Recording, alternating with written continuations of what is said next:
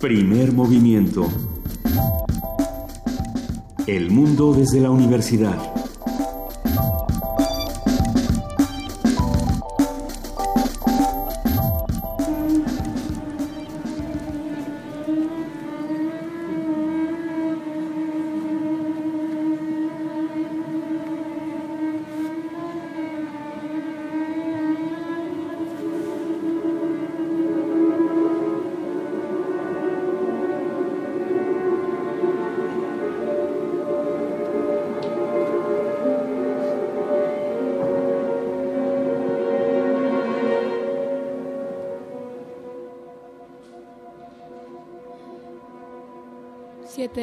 Con cinco minutos ya estamos aquí en primer movimiento y lo que estamos escuchando es un fragmento que nos que nos robamos ayer, Nos robamos ayer. ¿A dónde se fueron, Juana Inés de esa? Cuéntamelo todo. Nos fuimos a ver, eh, estamos, recuerden que estamos transmitiendo desde el 44 Festival Internacional Cervantino desde Guanajuato, ya estamos en el Teatro Juárez y ayer nos fuimos a ver al teatro principal la ópera Bufadero. ¿Te acuerdas ayer que hablamos con Ebert Vázquez, el, el compositor de, de, esta ópera que tiene un libreto de Luis Ayón y una escenografía, como él mismo nos contaba, sin sin bambalinas, sin piernas. Que es algo muy de Alberto eh, Villarreal, el, director de escena. Sí, me estuve acordando de ti, Luisa, que decías que él ya está en la posdramaturgia, ¿cómo se le llama? Sí, así, así le llaman a este género posmoderno eh, muy interesante, que además eh, tiene ciertas particularidades, como que todo debe revelarse y todo debe estar expuesto para todo el espectador. Está, todo está expuesto y entonces mientras suceden cosas, digamos, en escena. Lo, que desaparece, curiosamente, es lo obsceno, o sea, lo que está fuera de escena. Todo está en escena y entonces mientras, mientras por un lado uno está viendo al personaje principal sufriendo, eh, por el otro lado está viendo como frenéticamente la, eh, la, actriz que hace Sasha, esta mujer con la que se casa el, el protagonista X. Eh, se cambia de, vestuario y se pone una peluca. Vienen, y bueno, pues todo, todo esto está enmarcado además en una música tonal, en una esto, esta música que utiliza las, las secuencias que hay entre, una, entre un, un tono y otro. Y que crea atmósferas mucho más disruptivas y mucho más estridentes, por decirlo así, que aquellas a las que estamos acostumbrados con la música de periodos anteriores. Sabía que Ebert Vázquez nos decía que precisamente él, se, había tomado muchas muchas cosas, o se había inspirado muchísimo en David Lynch, y sin embargo esto suena más Ridley Scottiano.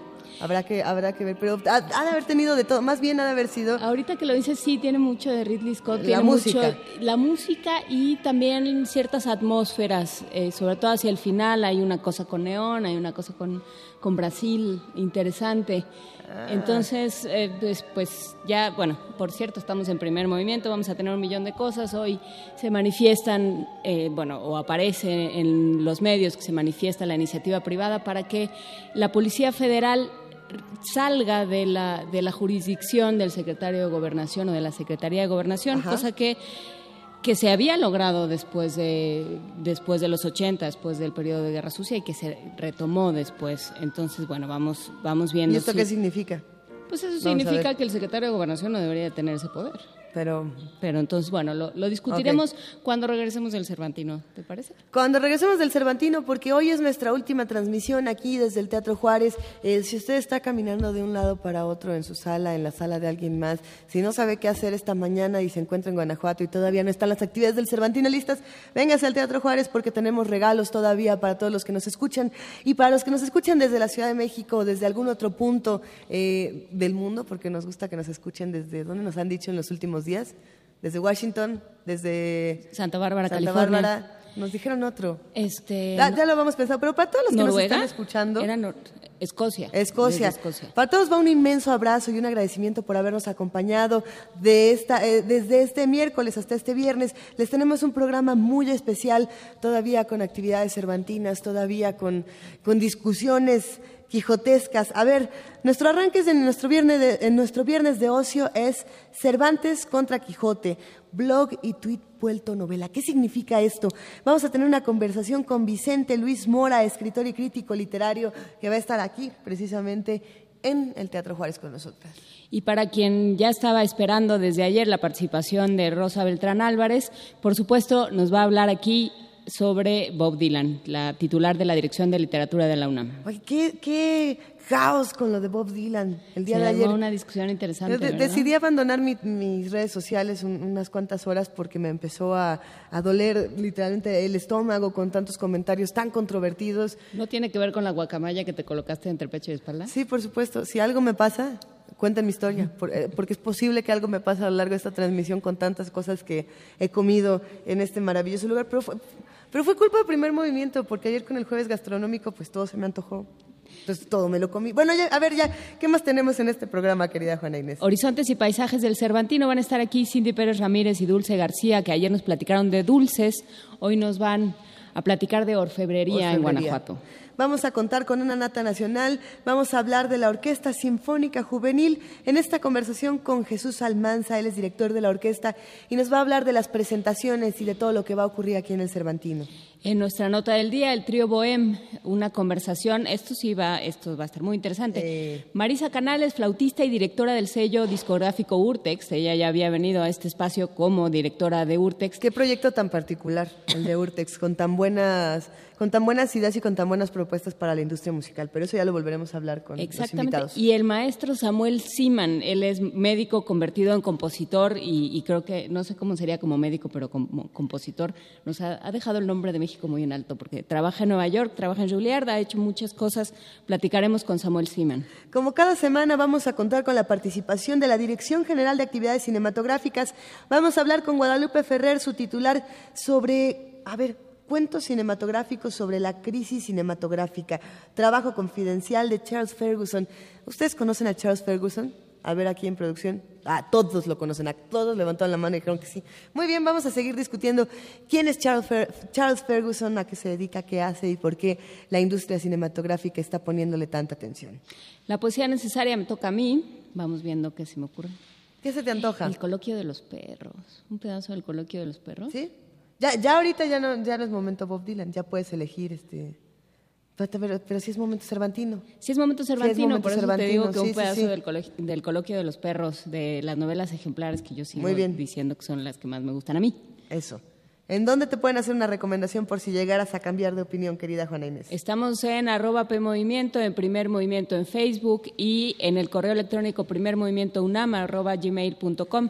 ¿Ya, ¿Ya tenemos quien conteste el teléfono? Ya tenemos quien conteste el teléfono. Ya están en cabina Alejandro Maza y Chel Naranjo, eh, que se quedaron. Miguel no está por ahí también. Seguramente Miguel, que se quedaron cuidando el changarro. Entonces, platique con ellos al 55 36 43 39, 55 36 43 39. Y la mesa del día nos. Eh, quizás es estas, de estas mesas que nos emocionan y que además son necesarias y urgentes para estar en el Festival Internacional Cervantino. Vamos a hablar acerca de, a ver, pensar el Cervantino. Charlaremos con Jorge Volpi, escritor y director de este festival, que el año pasado nos deleitó con una conversación maravillosa y a quien le mandamos un inmenso abrazo por permitirnos estar aquí con todos ustedes. Y le pedimos que ya despierte para que venga. para acá, eh, Volpi. Música, Los Griots de Bademba. Vamos a escuchar música africana en vivo en esta cabina. ¿En qué? ¿Al final del programa? Al final del programa. ¿La recta final? Ok, nos emociona muchísimo, estaremos todos aquí.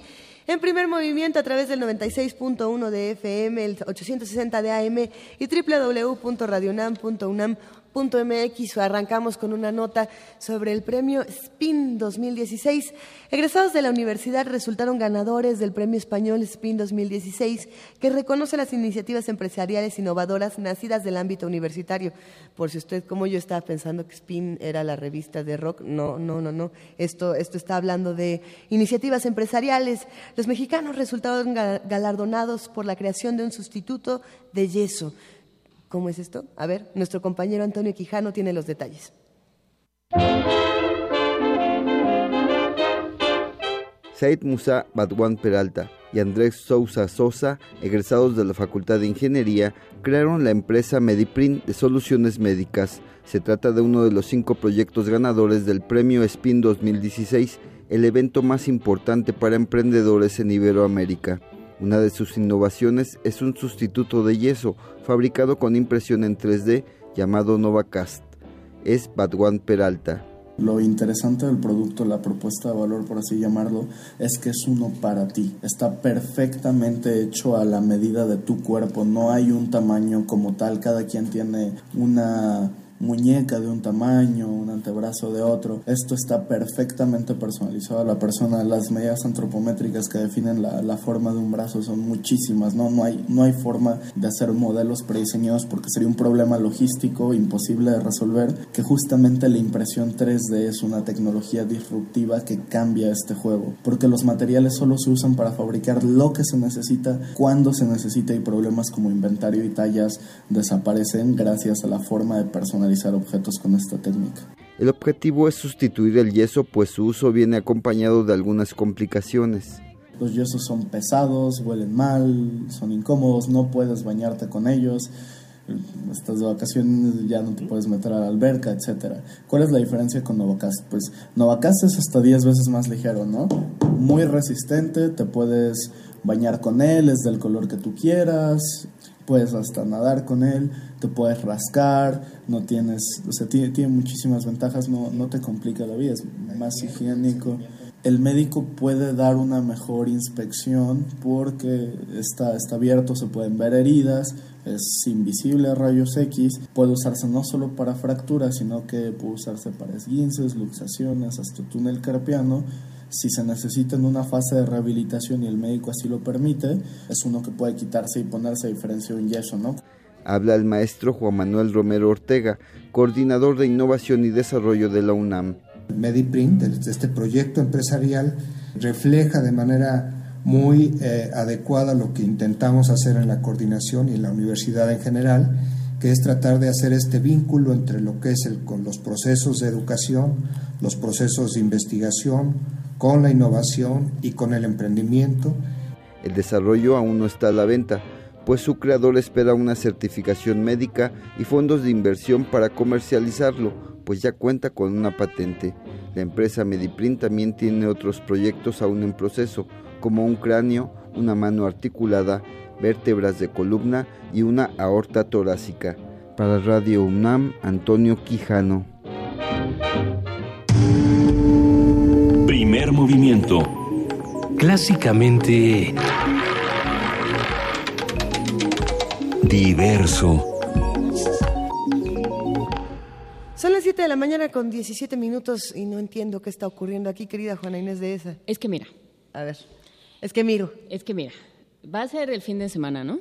Dicen. Y entonces tú sacas tu matraca, la llevas al estadio. O sea, me voy a ver a los Pumas. Te vas a ver a No los me Pumas. voy a ver al Cruz no Azul. No, nadie aquí le va al Cruz Azul. Ajá.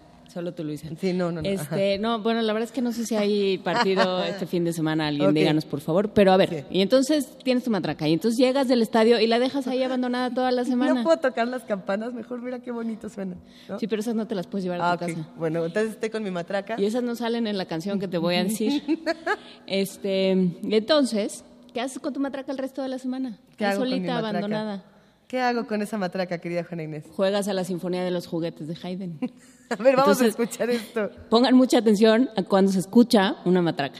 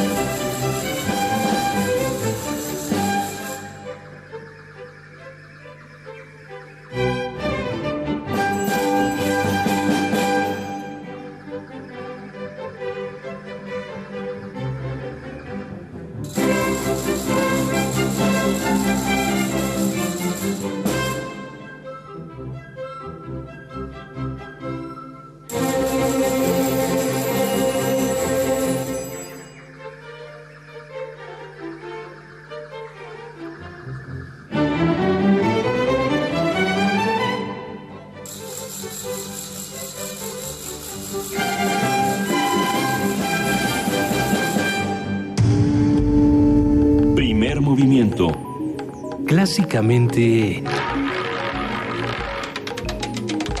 Incluyente. Viernes de ocio.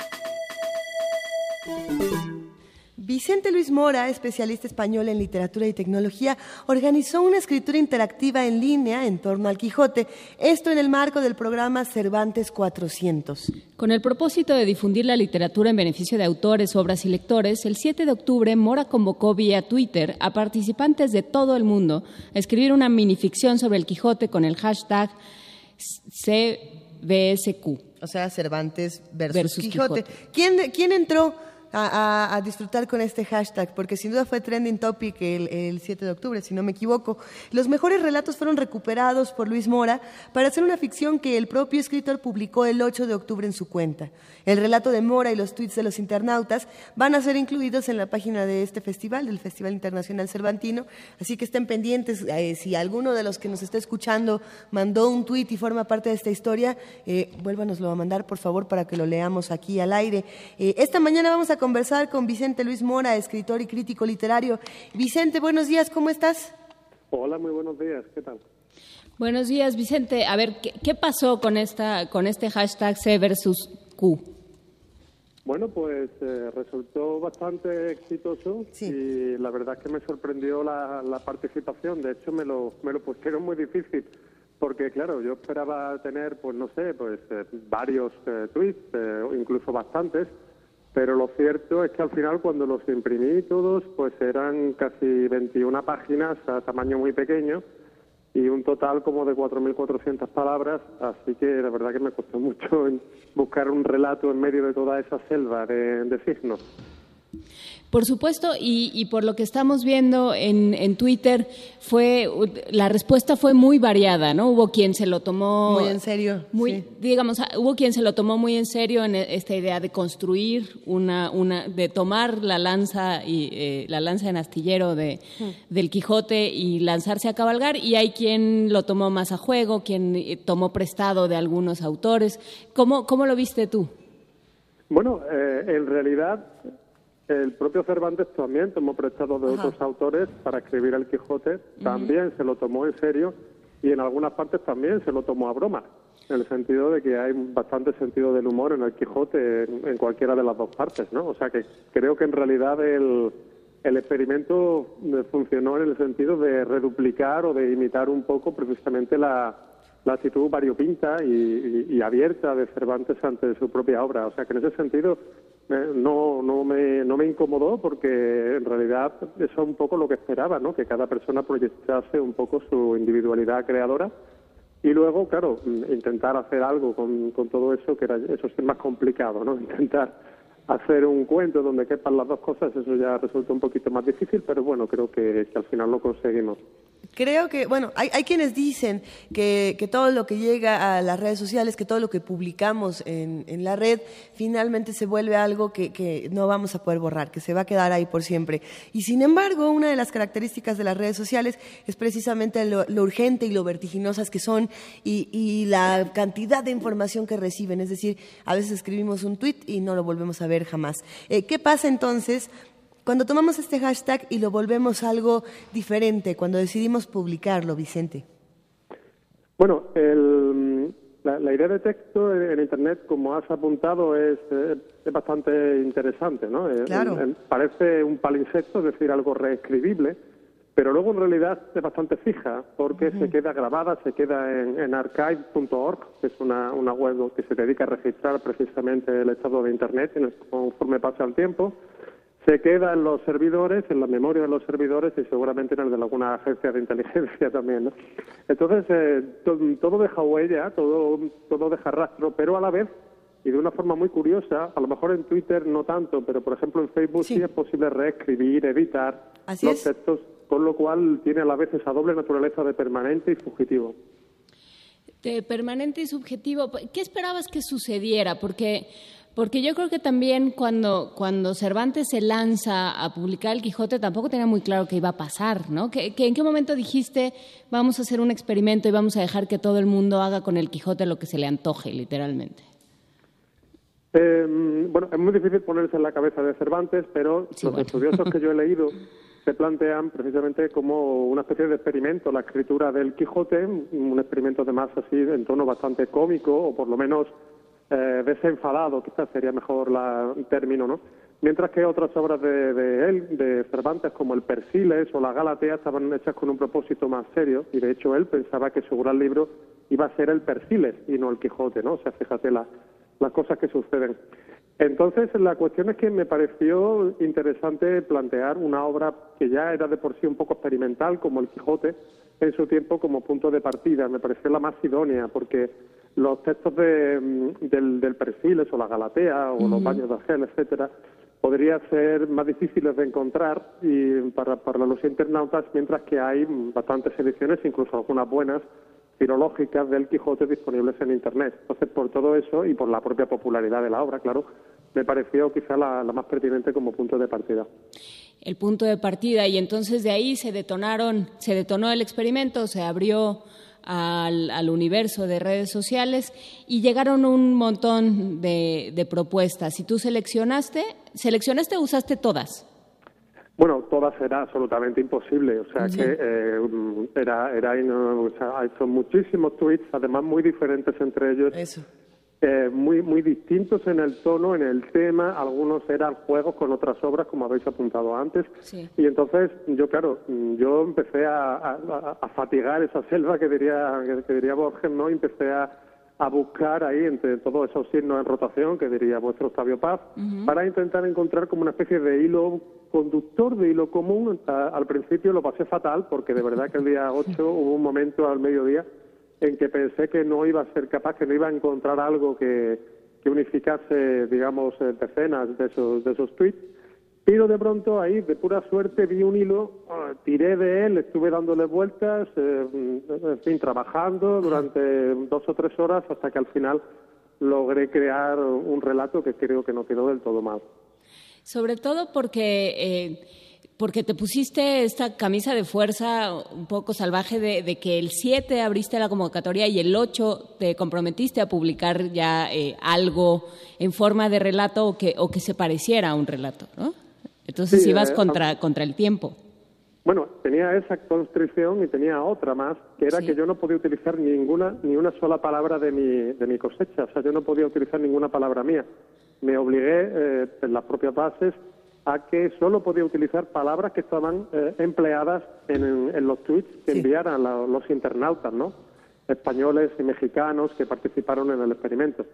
Ahí, Pero bueno, sí. me pareció divertidas eh, esas dos eh, constricciones, ¿no? Esas dos restricciones que yo mismo me impuse, porque esa, para mí eso son, eh, es parte del proceso creativo que a veces una forma muy, muy de mucha coerción a veces tiene el efecto de, de espolear la, la imaginación, ¿no? Como pues yo sé, como suele pasar con el soneto, ¿no? Sí. Que el soneto tiene sus reglas fijas y sin embargo fijaron la cantidad de sonetos diferentes que ha habido a lo largo de la historia y infinitos de ellos muy creativos y valiosos, ¿no?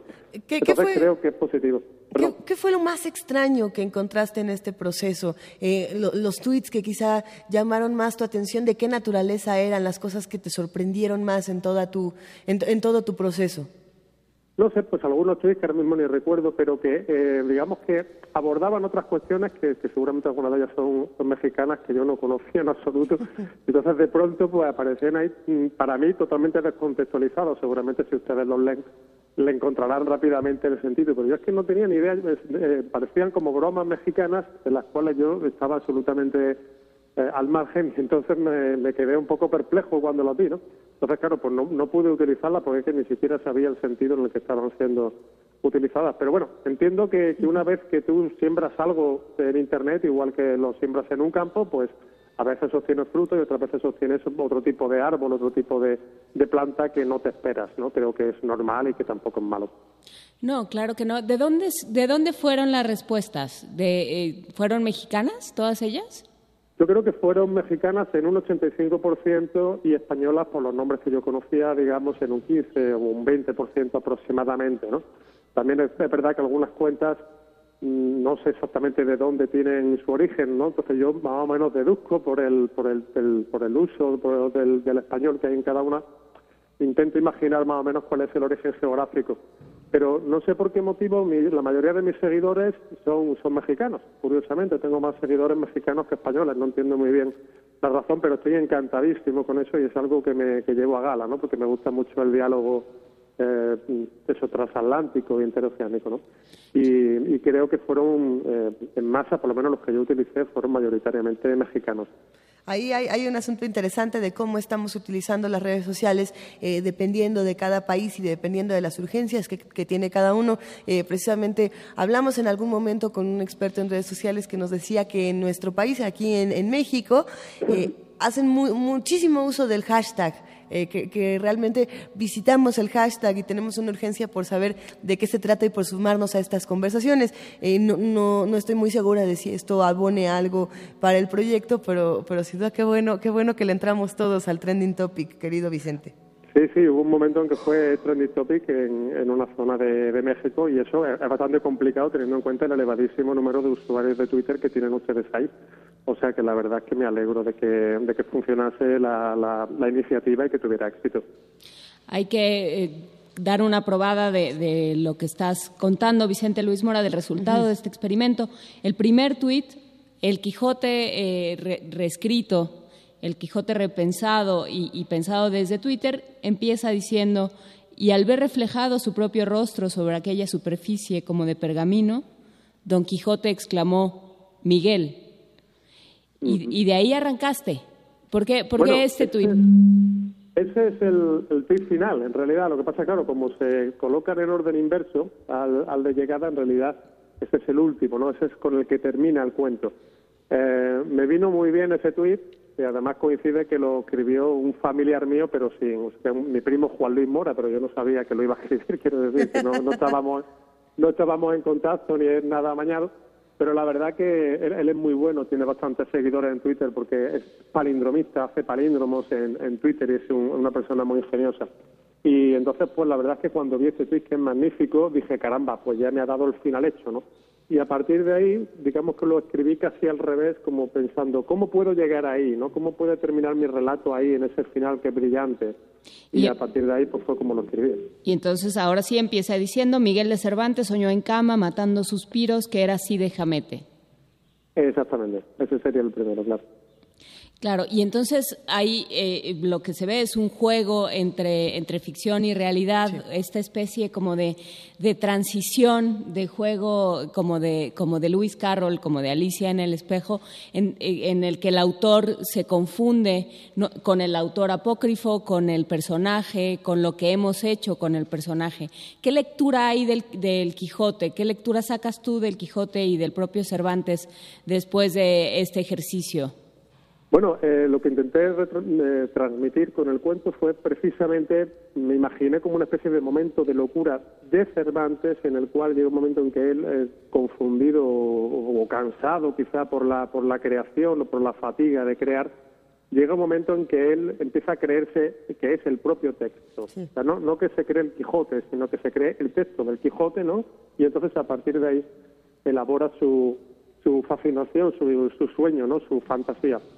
Entonces, creo que, bueno, me pareció una, un juego plausible, teniendo en cuenta precisamente todas las libertades que se había tomado el autor, todos esos autores interpuestos que hay, el, traductor morisco, Fidemete Benengeli, etcétera, todas esas diversas eh, figuras autoriales que Cervantes va sembrando en la novela que le permiten precisamente crear todo ese juego de ficción y de fantasía en la que consiste el Quijote. Vicente Luis Mora, eh, pensando en los futuros proyectos que puedas tener en esta relación que, has generado con las redes sociales, ¿a, qué otros autores te gustaría poner a jugar con algún hashtag para escribir nuevos relatos? ¿O es un proyecto que, hasta aquí dejas y, vas a cambiar a lo mejor las dinámicas de lúdicas para escribir? Bueno, este, este juego, digamos, ya lo he hecho, lo, he hecho dos veces. Otra vez lo hice en, en, Valladolid, en una ciudad de España, pero era, era diferente, era para hacer un libro ilustrado también con fotografías, etcétera. Y la verdad es que no, no me gusta repetirme mucho, es decir, que no creo que vuelva a hacer algo como esto. Seguramente intentaré hacer cosas diferentes, pero creo que la, que la actividad eh, artística hoy tiene en Internet un campo posible de juego, de experimentación, de, imaginación Y, claro que seguiré probando cosas y seguiré dándole vueltas a ver cómo podemos utilizar todas estas herramientas en favor de la literatura. Justamente para allá iba mi, mi pregunta.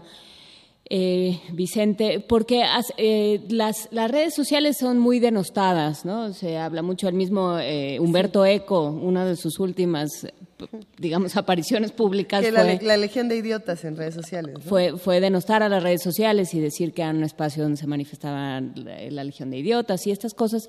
Y de pronto tendemos a pensar mal de, de la herramienta y no de los usuarios. ¿Qué pasa cuando, qué, qué pasa que te lleva a ti a pensar hay algo aquí que puede crear cosas distintas y que puede generar diálogos distintos. Internet es básicamente escritura. Entonces, la literatura en parte hablada, en parte cantada y en parte, pero vamos, fundamentalmente la literatura, sobre todo en los últimos siglos, es fundamentalmente escritura también. Entonces, decir que un formato de escritura es, eh, es para idiotas, pues la verdad es que no lo entiendo muy bien. Es como es tan absurdo como decir que el libro impreso es para los idiotas, ¿no? O sea, yo nunca, yo que he respetado muchísimo y he leído mucho a Humberto Eco, no entendía mucho esa actitud suya de, sus años finales, me parecía un poco contradictoria con aquel Humberto Eco de Apocalípticos Integrados, que era un pensador mucho más favorable a la, a la incorporación precisamente de nuevos lenguajes y de nuevas herramientas a la cultura. Eh, creo que las redes sociales son un instrumento que puede tener mucha utilidad. Y una de sus potencialidades, como ha, explicado y, ha, escrito en algunos ensayos Alberto Chimal, el narrador y, ensayista mexicano, es precisamente su alta capacidad para producir literatura. Eh, ¿cómo, será esa literatura? ¿Qué calidad tendrá? ¿Cuánto durará? Bueno, pues esas son preguntas quizás que, es demasiado pronto para, hacerlas y, desde luego para resolverlas. Yo lo que creo es que dependerá eh, en gran medida del talento de la persona que las utilice y que una persona talentosa hará obra de calidad, ya sea en papel o ya sea en un formato digital, igual que una persona torpe no va a hacer mejor literatura por hacerla en papel que por hacerla en el ciberespacio. Ahí me, llama la atención preguntarte para no, no tampoco dejar de lado estas cosas que nos están ocurriendo en los últimos días, querido Vicente. Uno, ¿cómo estas nuevas herramientas eh, narrativas van a tener peso o no van a tener peso enfrentándose con la, seriedad a veces de la academia? Y te lo digo pensando, por ejemplo, en este premio Nobel de la literatura, en Bob Dylan, eh, que dicen, a ver, por estar en estos nuevos formatos, y nuevos entre comillas, porque habrá quien diga que la poesía antes de cualquier otra cosa fue canción, pero eso será un tema para discutir en, otro espacio. Eh, bueno, ha sido muy criticado e-, este premio precisamente por no cumplir con, ciertas estrategias o con ciertas rigores o, entre comillas, seriedades que la literatura requiere. Y tengo la impresión de que en redes sociales es donde quizás se den las nuevas literaturas o los nuevos movimientos literarios o creativos. ¿Tú qué opinas? ¿Cómo ves todo esto? Es, eh, sobre el tema del el tema del Nobel es muy complejo, porque además en realidad tampoco es demasiado importante. Quiero decir que es la decisión de unos señores en, Suecia que dan su premio. Entonces, no podemos pensar que es un premio mundial ni que es una especie de canonización instantánea de nada, ¿no? O sea, el proceso no es ese. Entonces yo en realidad le quitaría importancia a, a lo del premio. Eh, sí puede ser significativo de una apertura, pero de una apertura de la propia academia, hacia, hacia lo que la academia entiende por literatura, lo cual me parece bien. En principio no tengo nada que no tengo nada que objetar a esa apertura. Hecho, eh, hecho de menos, eh, no sé, me hubiera gustado que se hubieran premiado algunos escritores, eh, pues también me parece muy valioso. Pero esa es mi opinión personal, que no tiene tampoco en realidad ninguna importancia. lo que me parece interesante es que mm, estamos en un momento de redefinición. Entonces, en, estos momentos en los que hay cambios vertiginosos, es arriesgado eh, lanzar opiniones, digamos, en vivo y en directo, pero considero, como, como mm, una persona que está con un pie en la academia y con otro pie, eh, digamos, en la inmediatez de lo, de, lo real y del, y del ciberespacio, Considero que, que la obligación de las personas que nos llamamos a nosotros mismos críticos o teóricos, etcétera, es lanzarse y arriesgarse. Y seguramente cometeremos muchos errores. Pero la cuestión es que daremos ideas, dejaremos por escrito ideas para que otras personas que están más listas que nosotros vengan y acierten. Y les sirva eso como de puerta de entrada hacia a unas reflexiones que luego ellos convertirán en algo más profundo y sostenido, ¿no? Entonces yo creo que hay que arriesgarse, que no pasa nada, que eh, estamos en un momento fluctuante en el que nos vamos a equivocar, pero, en fin, la, ciencia se construye a base de ensayo y error y seguramente a nosotros en, esa ecuación la parte que nos corresponde es la de equivocarnos. Claro, ahí lo que, lo que a mí me, me salta, el Vicente Luis Mora, es pensar qué tan efímero es aquello que lanzamos, por ejemplo, al ciberespacio, ¿no? Frente al, al Quijote y su muy sólido manuscrito, o sea, su muy sólido pergamino, más bien. Eh, ¿Qué tan, qué tan eh, efímero es de pronto estas opiniones, estas discusiones que ya estamos teniendo escritos sobre ceros y unos nada más? A ver, eh, eso puede, puede ser un poco engañoso y, voy a explicar por qué. yo soy, una de mis especialidades es poesía española contemporánea y entonces pues resulta que yo a veces voy a, voy a intentar localizar obras de poetas que están publicadas a lo mejor en el año 2010, 2011. Sí y me encuentro con la sorpresa de que son inencontrables, porque las editoriales que las han editado, han editado esos libros han cerrado, los distribuidores ya dejaron de distribuir estas obras, están descatalogadas y son imposibles de comprar en ningún lado. Y estoy hablando de obras que tienen cinco o seis años de, de existencia. Y sin embargo, todavía en Internet me encuentro con textos que fueron publicados en, línea en los años 90, en los años 96, 97, 98 se pueden encontrar textos de, Donna Haraway, por ejemplo, sin dificultades, que ya van teniendo casi, pues, pues casi más de 20 años, ¿verdad? Entonces, mm, todo es muy relativo con respecto a la fijeza de la permanencia, como decía antes, ¿no? Eh, es obvio que el formato libro, el libro en papel, ha resistido bastante bien el paso del tiempo y es una, es una herramienta fabulosa, nadie, eso nadie lo está negando y, y, y ojalá siga en el tiempo. Pero creo que lo digital tiene precisamente por su maleabilidad, por su característica de flujo, por su capacidad de guardarse en muy diferentes formatos, ¿no? En un CD, en una memoria externa, en, un ordenador, en un, en un teléfono, en un celular, ¿no? Creo que eso también puede tener mucha resistencia precisamente por su aparente eh, mm, fragilidad, porque, porque la permite que la información circule y fluya entre diferentes aparatos. Entonces, siempre y cuando las, grandes compañías de hardware permitan que los estándares informáticos y técnicos nos permitan eh, seguir mm, favoreciendo esa circulación, no tiene por qué, en principio, eh, durar menos un formato digital que uno, que uno digamos, más, más físico ¿no? o impreso. Entonces, yo creo que habrá que esperar y ver cómo se desarrollan los acontecimientos pues habrá que esperar y, estaremos siguiendo este proceso y, ojalá podamos platicar contigo, Vicente Luis Mora, sobre tus proyectos futuros. Vale, siempre que ustedes quieran. Muchísimas gracias. Muchísimas gracias, un abrazo. Y hablando de Twitter, no sé si notaron estos queridos radioescuchas que ya se metieron los pájaros aquí a trinar. Nos llenaron de trinos porque, porque es Twitter y porque son las redes sociales y son así urgentes como el vuelo de los pájaros. Vamos a escuchar una melodía, querida Juana Inés. Sí, eh, no sin antes decir que se metan al, al hashtag CBSQ para, para leer toda esta novela que construyó Vicente, bueno, que más bien que, que estructuró Vicente Luis Mora con. ¿Se, vale que tuiteemos esto, aunque ya terminó el. Digamos, pues ahí está, pues ya, ya se quedó en Twitter, ahí está en el timeline de Vicente Luis Mora, ahí está hashtag CBSQ, Cervantes contra el Quijote pues eh, le echaremos un ojo a todo el, proyecto y muchísimas gracias Vicente Luis Mora por esta conversación. Ahora vamos a escuchar Bello Abril, esta canción de Fito Páez que precisamente se la dedica a Juan Gelman.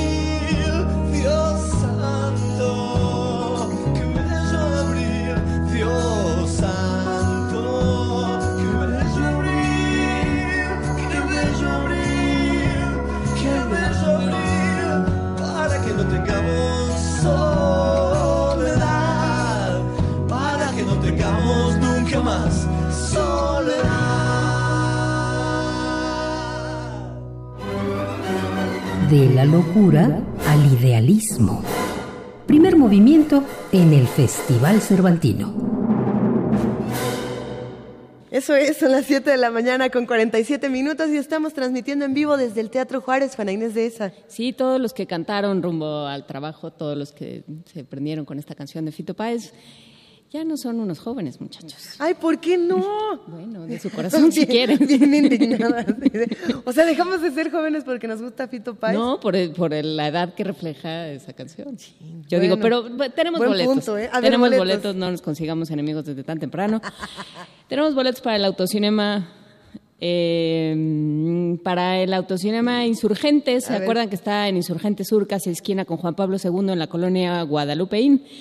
Begin Again, eh, para el sábado 15, Begin Again a las 8 de la noche. Ajá. No sé cómo se llama, la verdad. ¿Comenzar de nuevo? Pues, a lo mejor, pero, pero dado cómo se las gastan los traductores mexicanos, se puede llamar el loco invierno de mi descontento. Salvando, salvando al soldado Ryan, sí, sí. Por ejemplo, entonces Begin Again, sábado 15 a las 8 de la noche, Evil Dead, el sábado 15 a las 11.59, ¿esa es de terror? ¿Ya puedo empezar a decir algo sobre Evil Dead o todavía no es momento? ¿No? No es momento. Ay, Frida, déjame decir algo de Evil Dead. no, porque ya está en la línea, ya está en Ok. la línea, Rosa Beltrán. Ok, ok, ok. Y Pero luego- a Rosa le gustaría... Bueno, ya, sí.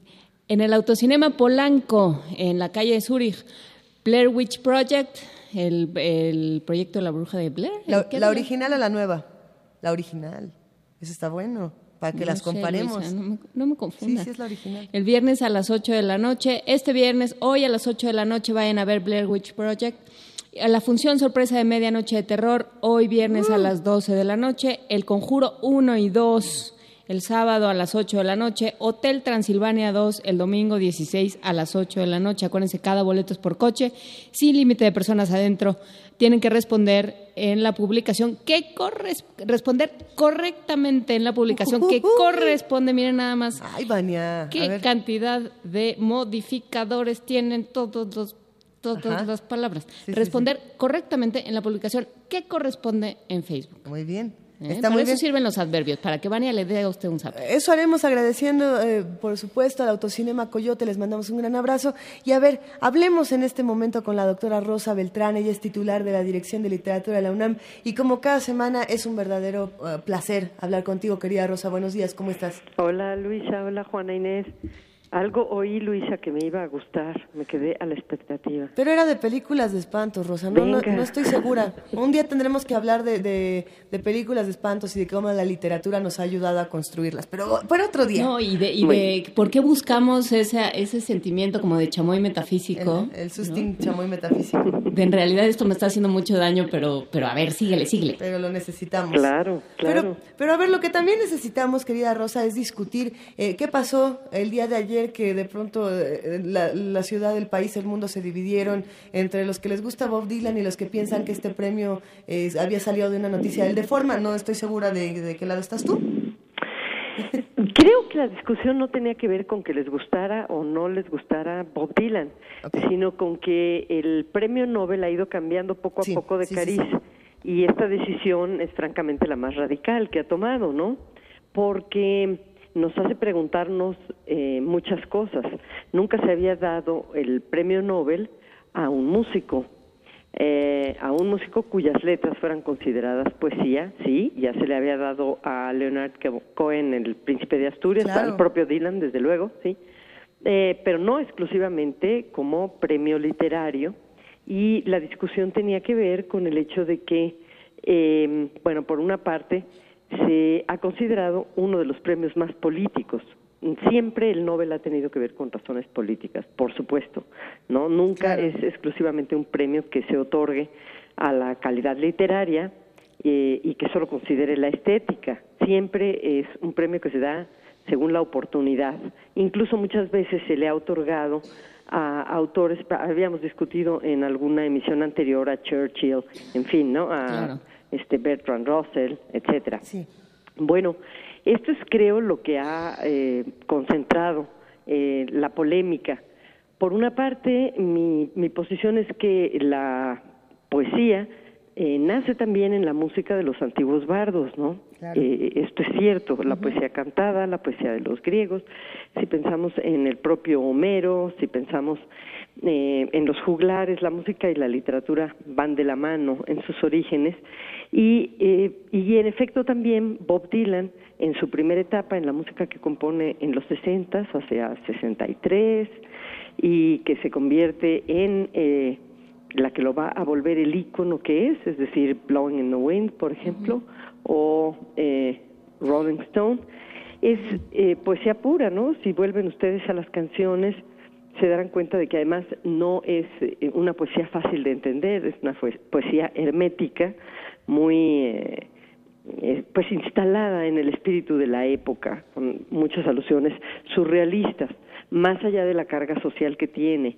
Eh, por otra parte, creo que en este momento la poesía de Dylan vuelve a adquirir un sentido casi como el que tuvo cuando la compuso, que a él mismo le sorprende haber compuesto, según dijo, eh, bueno, los tantísimos homenajes y premios que le han dado. Después, no sé cómo la compuse, no sé eh, eh qué espíritu estaba viviendo que me llevó a expresar esa rabia en eh, ese nivel poético lo que está sucediendo en Estados Unidos, digamos, el, fracaso del sueño americano, una vez más, el fracaso del proyecto democrático, eh, no solamente por Trump, porque este hombre sea el candidato de los republicanos, sino porque la mitad del país lo siga, eh, nos tiene asombrados a todos y nos afecta además a, a todo el mundo.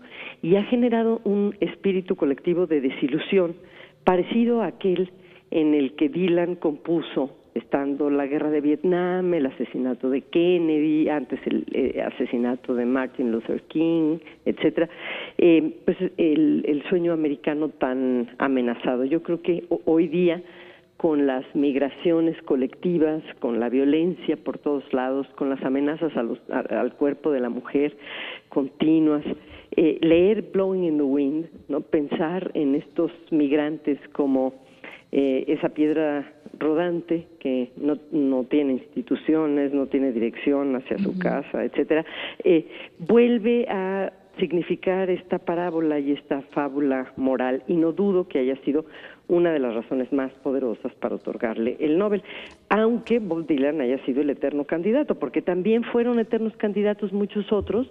Pensemos, por ejemplo, en, en Roth, ¿no? Sí. Este, pero Roth decide eh, retirarse, ¿no? No solamente ya de la contienda, de, de haber sido el eterno norteamericano, escritor, también, también escritor, por cierto, de fábulas extraordinarias, como pastoral americana, eh, al que al que le iban a dar el Nobel y nunca le dieron el Nobel, él simplemente dice ya, dejo de escribir, ¿no? Por estas y por otras razones.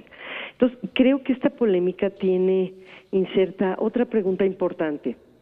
Eh, el Nobel, entre otras muchas razones, eh, una de ellas reconocer al máximo exponente literario en su momento para toda la humanidad, descubría autores que no conocíamos.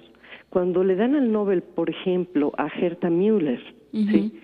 Eh, nos traen una autora que no conocíamos, o a Svetlana Alexievich. O a Wisława Szymborska, o a Jelinek. Exacto, o el Frida Jelinek, que también además causó ámpulas por ser una autora tan dura, tan difícil, ¿no?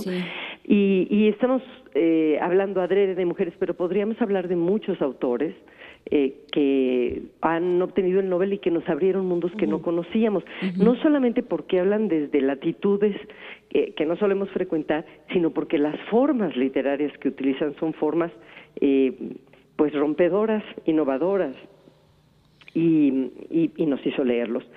Va a suceder algo distinto con este Nobel. No creo, aunque yo sé que los más eh, románticos piensen que esto nos hará leer las canciones de Dylan, que vayamos a hacer eso. Eh, cuando mucho, pues regresaremos a escucharlas y los jóvenes que no las han escuchado las escucharán por primera vez y tendrán un sentido como el que tuvieron para nosotros, seguramente, ¿no? Tan poderoso como para nosotros. Pero eh, es un hecho que hay un cambio en el otorgamiento del Nobel que ya viene dándose desde hace tiempo eh, el año, la emisión pasada, pues simplemente fue decir, claro que la poesía, eh, claro que el periodismo tiene un estatus a la altura de la poesía, y en este caso, claro que la poesía inserta en la música es también poesía, ¿no? Y algo que apuntaba nuestro radioescucha Eduardo Lima en Twitter y que me parece interesante retomar, Rosa, y supongo que te lo parecerá a ti, ya la Iliada era un canto. Sí, sí, lo, lo, mencioné porque hablé de Homero, ¿no? Claro. Y hablé de la poesía de los bardos. Sí, no quiere decir que no, eh, que sea un premio ilegítimo. No, pero que es un premio distinto, lo es, sí. Y que también, por otra parte, todos estos autores que no conocemos, el, eterno candidato en Gugi, no voy a decir de Murakami, porque además en lo particular a mí no me, no me gusta, entonces no lo voy a defender. De Amos Oz, por ejemplo. Sí, ahí, sí, ahí había una carga también política importante, pero pero literaria sin duda, también, ¿no? Una fuerza literaria enorme. Eh, con todo y pensar desde que oí la noticia, y por qué no, claro que la música y la poesía van de la mano desde el principio, y con todo y haber amado tanto a Dylan y tal, algo se queda en mí que tiene que ver con ¿Qué va a pasar con esta otra literatura que al revés parece ser ahora la literatura marginal, a la que no llegamos, a la que no vamos a llegar? ¿Qué va a pasar? ¿Y qué va a pasar si el Nobel se politiza de esa manera? No estoy diciendo que Dylan no se mereciera el, el, el Nobel o que Leonard Cohen no me fascine o que Patti Smith no pueda ser sujeto también de ser juzgada literariamente. Estoy hablando de algo más y de y con eso nos, nos quedamos y con esa reflexión nos vamos al fin de semana a escuchar a Bob Dylan y a pensar qué otra, qué otra literatura se canta y qué otra literatura querríamos conocer que no conocemos. Vamos a leer a Andugi y a escuchar a Bob Dylan, por ejemplo. qué bonita reflexión, queridísima Rosa Beltrán. Nos sumamos a ella. Eh, te mandamos un gran abrazo y hablemos la próxima semana porque se quedan muchos temas por ahí. Seguro. Un abrazo para ustedes y buen fin de semana para todos nuestros radioescuchas. Gracias, un abrazo desde el Cervantino. A ver, tenemos una nota para todos los que nos están escuchando. De acuerdo con la Organización Mundial de la Salud, el 80% de los trastornos de la visión se pueden evitar o curar si se realizan intervenciones efectivas. ¿Operaciones o a qué se refiere? Vamos a verlo. Sobre ello nos habla nuestra compañera Virginia Sánchez. La Organización Mundial de la Salud y la Agencia Internacional para la Prevención de la Ceguera establecieron que cada segundo jueves de octubre se celebra el Día Mundial de la Visión, con el objetivo de generar conciencia sobre los problemas de discapacidad visual y la rehabilitación de quienes la padecen.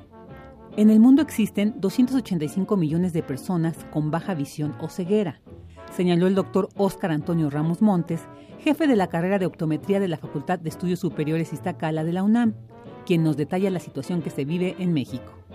Cuando uno piensa en el Día Internacional de la Visión, quiere pensar en números muy agradables y la verdad es que México en cuanto a visión tiene problemas importantes. El 80% de los problemas visuales son prevenibles y desgraciadamente todos los profesionales que se encargan de la visión han tenido un poco de retraso en el proceso de atención y se debe mucho al número. Los oftalmólogos y los optometristas todavía tenemos un número muy bajo comparado con la posibilidad de alteraciones visuales que existen en México. Entonces, es un problema grave porque tenemos por lo menos unos 19 millones de niños con discapacidad visual y más o menos el 65% de las personas que tienen algún tipo de discapacidad visual tienen más de 50 años. Si a eso le aumentamos condiciones como diabetes o glaucoma, síndrome metabólico, pues sí tenemos un panorama interesante por valorar. Tenemos mucho trabajo por hacer. La miopía o el excesivo uso de la computadora son algunas de las causas que agudizan este problema. Habla el especialista. Ahora el Consejo Mundial de Optometría ha determinado que muchos de los problemas visuales se deben a miopía, de modo que los errores refractivos como la miopía, la hipermetropía o el astigmatismo tienen etiologías multifactoriales. Entonces, Hay muchas razones por las que pueden generarse y hay muchas razones por las que se están produciendo. Principalmente ahora las alteraciones se producen por el excesivo uso de computadora o algún aditamento electrónico y evidentemente pues eso nos está presentando problemas importantes. Ahora ya existe la posibilidad de controlar la miopía y yo creo que eso es lo que tendremos que ir cuidando poco a poco. En el marco del Día Mundial de la Visión, el doctor Ramos recomendó acudir a revisión con un optometrista u oftalmólogo una o dos veces al año, lo cual permitirá mejorar las condiciones visuales. Dijo que por cada hora frente a la computadora o de lectura se debe tomar un descanso y dirigir la visión a un punto lejano por 10 minutos. Para Radio NAM, Virginia Sánchez.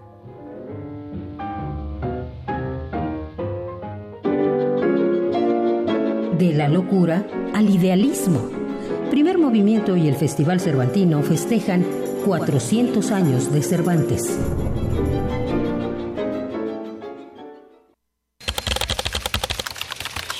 informativo. La UNAM. Las pérdidas económicas ocasionadas por los desastres casi se han cuadruplicado a nivel global. De un promedio de 50 mil millones de dólares anuales en la década de los 80, pasaron a unos 200 mil millones de dólares en la última década, afirmó Iracema Alcántara Ayala, académica del Instituto de Geografía de la UNAM. Mari Carmen Quirasco Baruc, de la Facultad de Química, Grisela Alejandra Escobar Cepeda y Fidel Alejandro Sánchez Flores, del Instituto de Biotecnología de la UNAM, obtuvieron el Premio Nacional de Ciencia y Tecnología de Alimentos 2016 en la categoría profesional en Ciencia de Alimentos, otorgado por el Consejo Nacional de Ciencia y Tecnología y la Industria. Nacional. El Senado de la República aprobó la integración de la Comisión de Selección encargada de elegir a los integrantes del Comité de Participación Ciudadana del Sistema Nacional Anticorrupción. El órgano estará integrado por Edna Jaime Treviño, Sergio López Aillón, Antonio Carlos Gómez y Viridiana Ríos Contreras. También estará María Elena Morera, Juan Ernesto Pardinas, Cintia Cantero Pacheco, Pedro Salazar Ugarte y José Luis Juan Caballero Ochoa. Es el legislador Héctor Yunes. Estamos ciertos que para combatir este tipo de prácticas ilegales no basta la voluntad política. Es en la suma de voluntades como podemos enfrentar este flagelo social que nos ata de pies y manos para crecer como país, que nos pega en el bolsillo, que nos pega en la moral.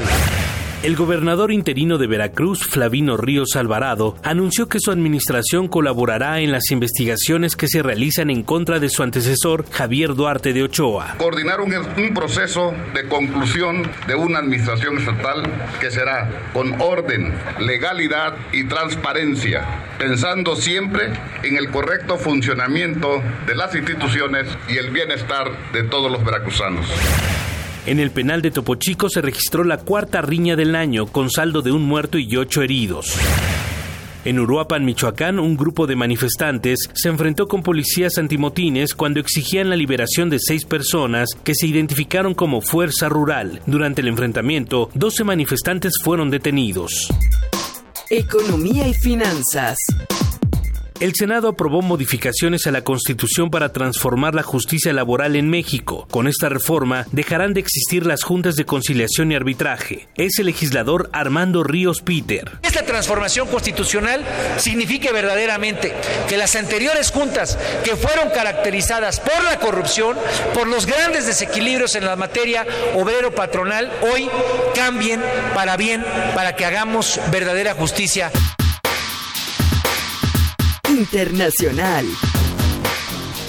Michelle Obama, primera dama de Estados Unidos, aseguró que los comentarios misóginos de Donald Trump son preocupantes pues provienen de alguien que quiere ser presidente de su país.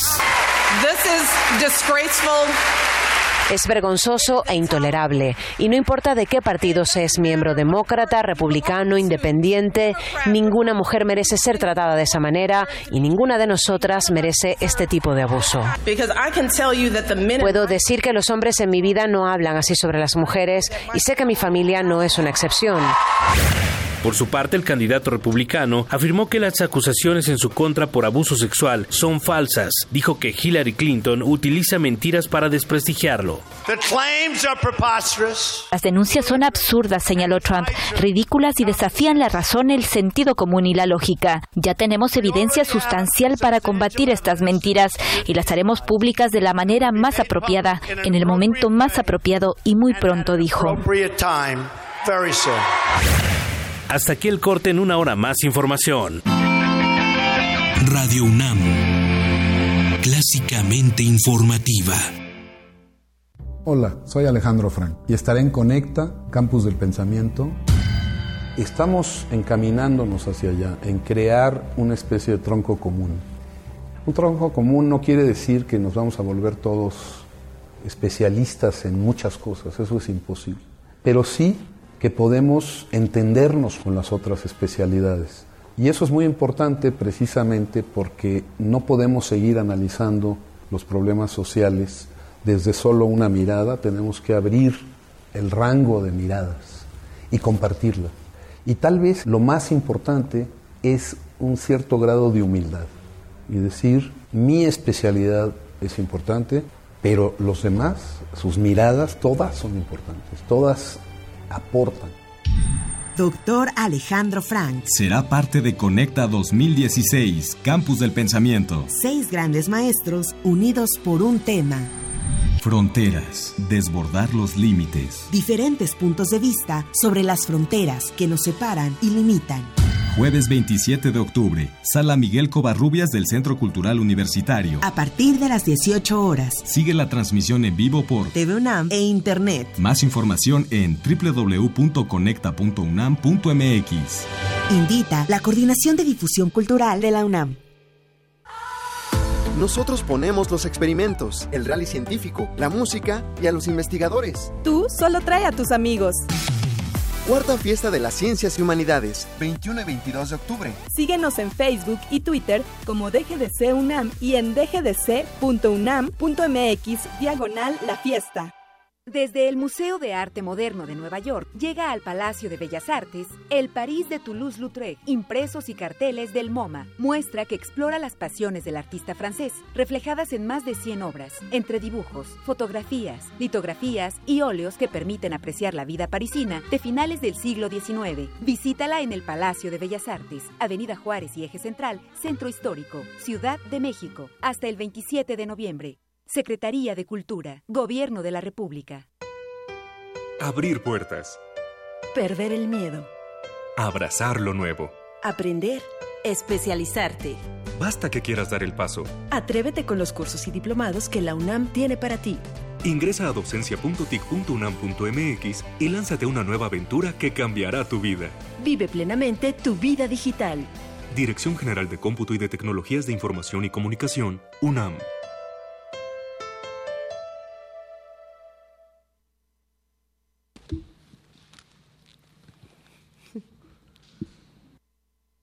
Son las 7 de la mañana en este No, momento. son las 8 de la mañana con 9 minutos. Si usted tenía que estar en algún sitio a las 8 de la mañana, ya está tarde.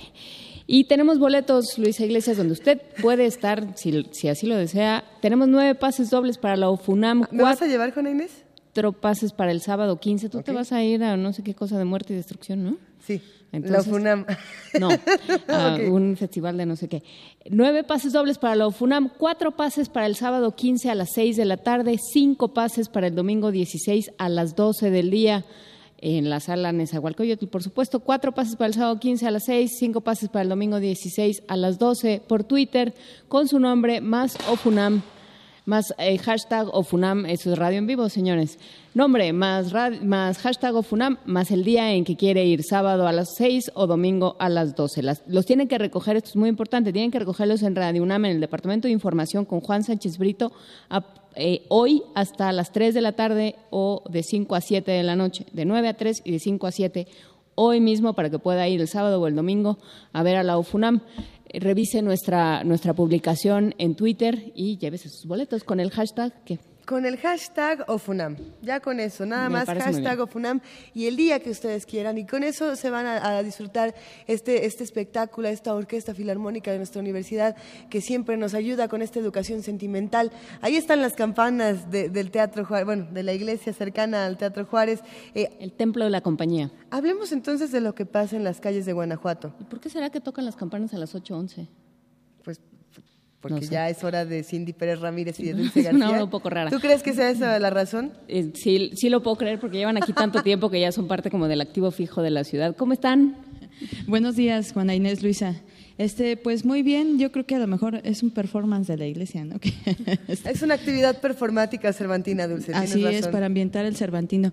pues esta mañana tenemos sentimientos encontrados porque venimos muy contentas por lo que les vamos a platicar, pero tristes porque no nos queremos ir del cervantino y pues de Guanajuato tampoco. ¿no? no, pues si se lo han pasado de lo más bien dando vueltas. A ver. Pues no podemos dejar de dar vueltas por más que queremos. El día de ayer nos dimos otra vuelta por la este, Galería El Quijote, que es un lugar en donde pues confluyen eh, las eh, actividades eh, de, de, artesanía de aquí de Guanajuato, pero también de otras partes de la República. Y la verdad es, este, un, es, es muy variado todo lo que presentan aquí y, y, se puede dar cuenta uno cómo es que se, se relacionan de pronto una técnica artística con la otra y este cómo mm, pues los colores, eh, los materiales con los que trabajan también eh, son amplios, ¿no? La variedad aquí en, en, en México. Pero bueno, tiene más detalles de esto Cindy Pérez Ramírez, que está aquí a mi lado. Buenos días, querida Cindy. Cuéntanos más, por favor. Y, que está sufriendo porque no pudo comprarse los aretes de su vida. ¿Qué pasó, Cindy? A ver, cuéntanos. Hola, buenos días. Pues en esta, en esta galería nos dimos cuenta eh, de la cantidad de materiales con los que se puede trabajar los artesanos y una en especial que tiene que ver con la tradición minera aquí en Guanajuato, que es la plata. Entonces pudimos ver una técnica que se llama de pajaritos y que, bueno, viene eh, del barroco. Entonces, esa, esa técnica es, es muy, muy característica de, de la ciudad por esta suntuosidad eh, del barroco. Y pues sí, estoy muy triste porque no pude comprarme esos aretes. Y... Pero ¿cómo, eran, eh, ¿cómo es la técnica de pajarito? O sea, eh, porque tenemos, por ejemplo, la filigrana en, en Oaxaca, creo que es, este, que, que, que, trabajan el oro con, como con, mucho, con muchos orificios y, este, y van, van, digamos, entretejiendo el vacío y la materia para, para hacer figuras. ¿Qué pasa con el pajarito? Aquí eh, se supone que proviene de una, eh, de una leyenda que ahorita en, la nota vamos a escuchar. Eh, de, la, de la Virgen que viene de Santa Granada de, a la Nueva España en el siglo XVII, retoman esa tradición y entonces todas las figuras en torno a esto, esta técnica son pajaritos, exclusivamente pajaritos. Entonces, como el barroco son muchos, muchos, muchos animalitos, eh, que están en una canasta, esa es como la, la base, ¿no? Entonces la trabajan obviamente ah, de forma artesanal. Y eh, en la nota que vamos a presentar ahorita nos explican eh, que bueno este pajarito tiene una bolita, por ejemplo, en, la, en el ojo que hace referencia a la corona española. Entonces esta técnica pues ya es de, del siglo XVII y se sigue trabajando, que es como lo más importante que podemos, eh, que podemos ver y que podemos rescatar. ¿no? La, artesanía guanajuatense sigue trabajando esta técnica a pesar de que ya son poquitos los artesanos ¿no? que, que la conocen, porque bueno, es una tradición del siglo XVII. A ver, ya nos quedamos intrigadas, Cindy. ¿Podemos escuchar la nota para saber más de lo que vamos a...? Venga.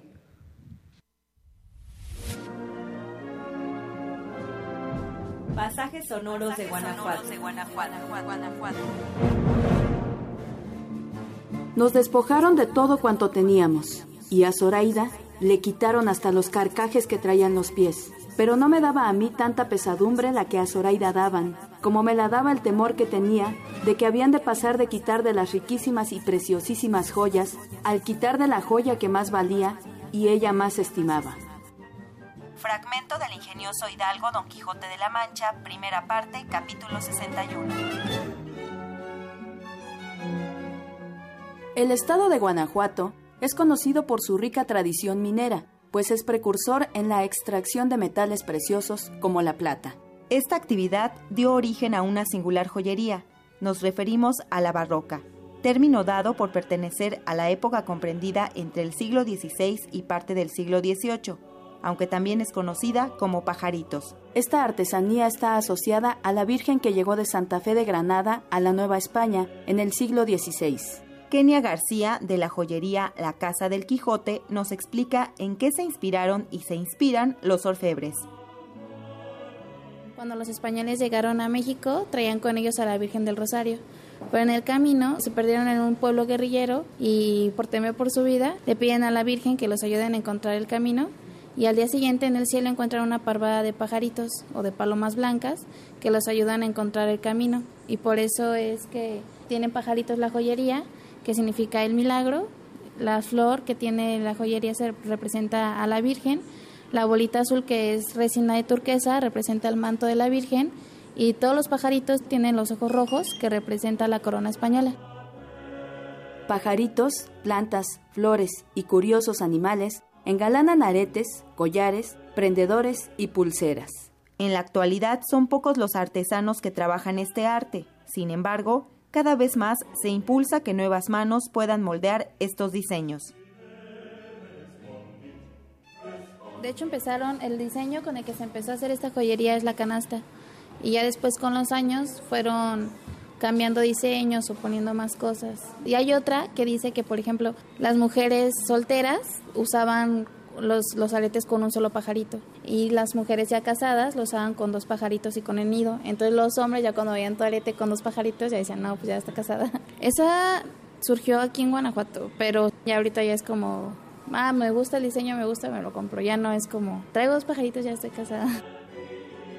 La historia minera de Guanajuato seguirá viva mientras existan amantes del brillo y de la belleza de estas piezas únicas. Para Radio UNAM, Cindy Pérez Ramírez y Dulce García.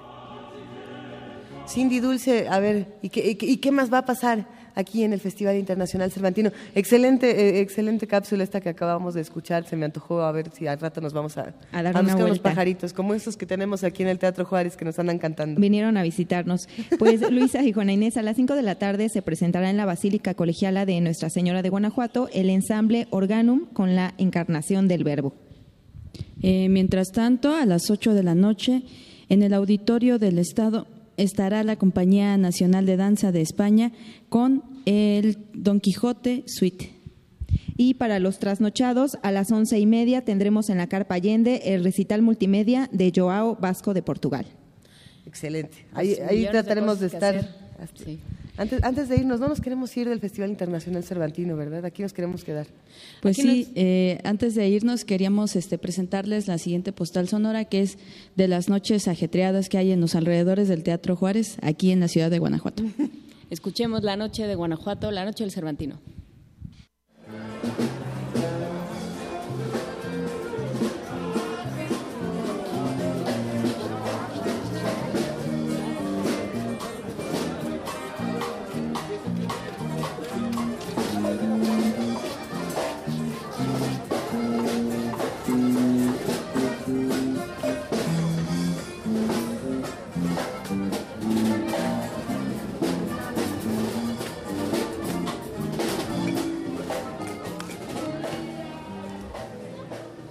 Esa es la noche, la noche de Guanajuato, la noche del Cervantino. Ahí está el tuno que le vamos a llevar a Benito. Ya lo tenemos empacado en la maleta. Ya está más que listo, querida Juana Inés. Ya está más que listo con todo y su pandero. Muchísimas gracias, Cindy Pérez Ramírez, Dulce García, reporteras de Radio UNAM. Muchísimas gracias.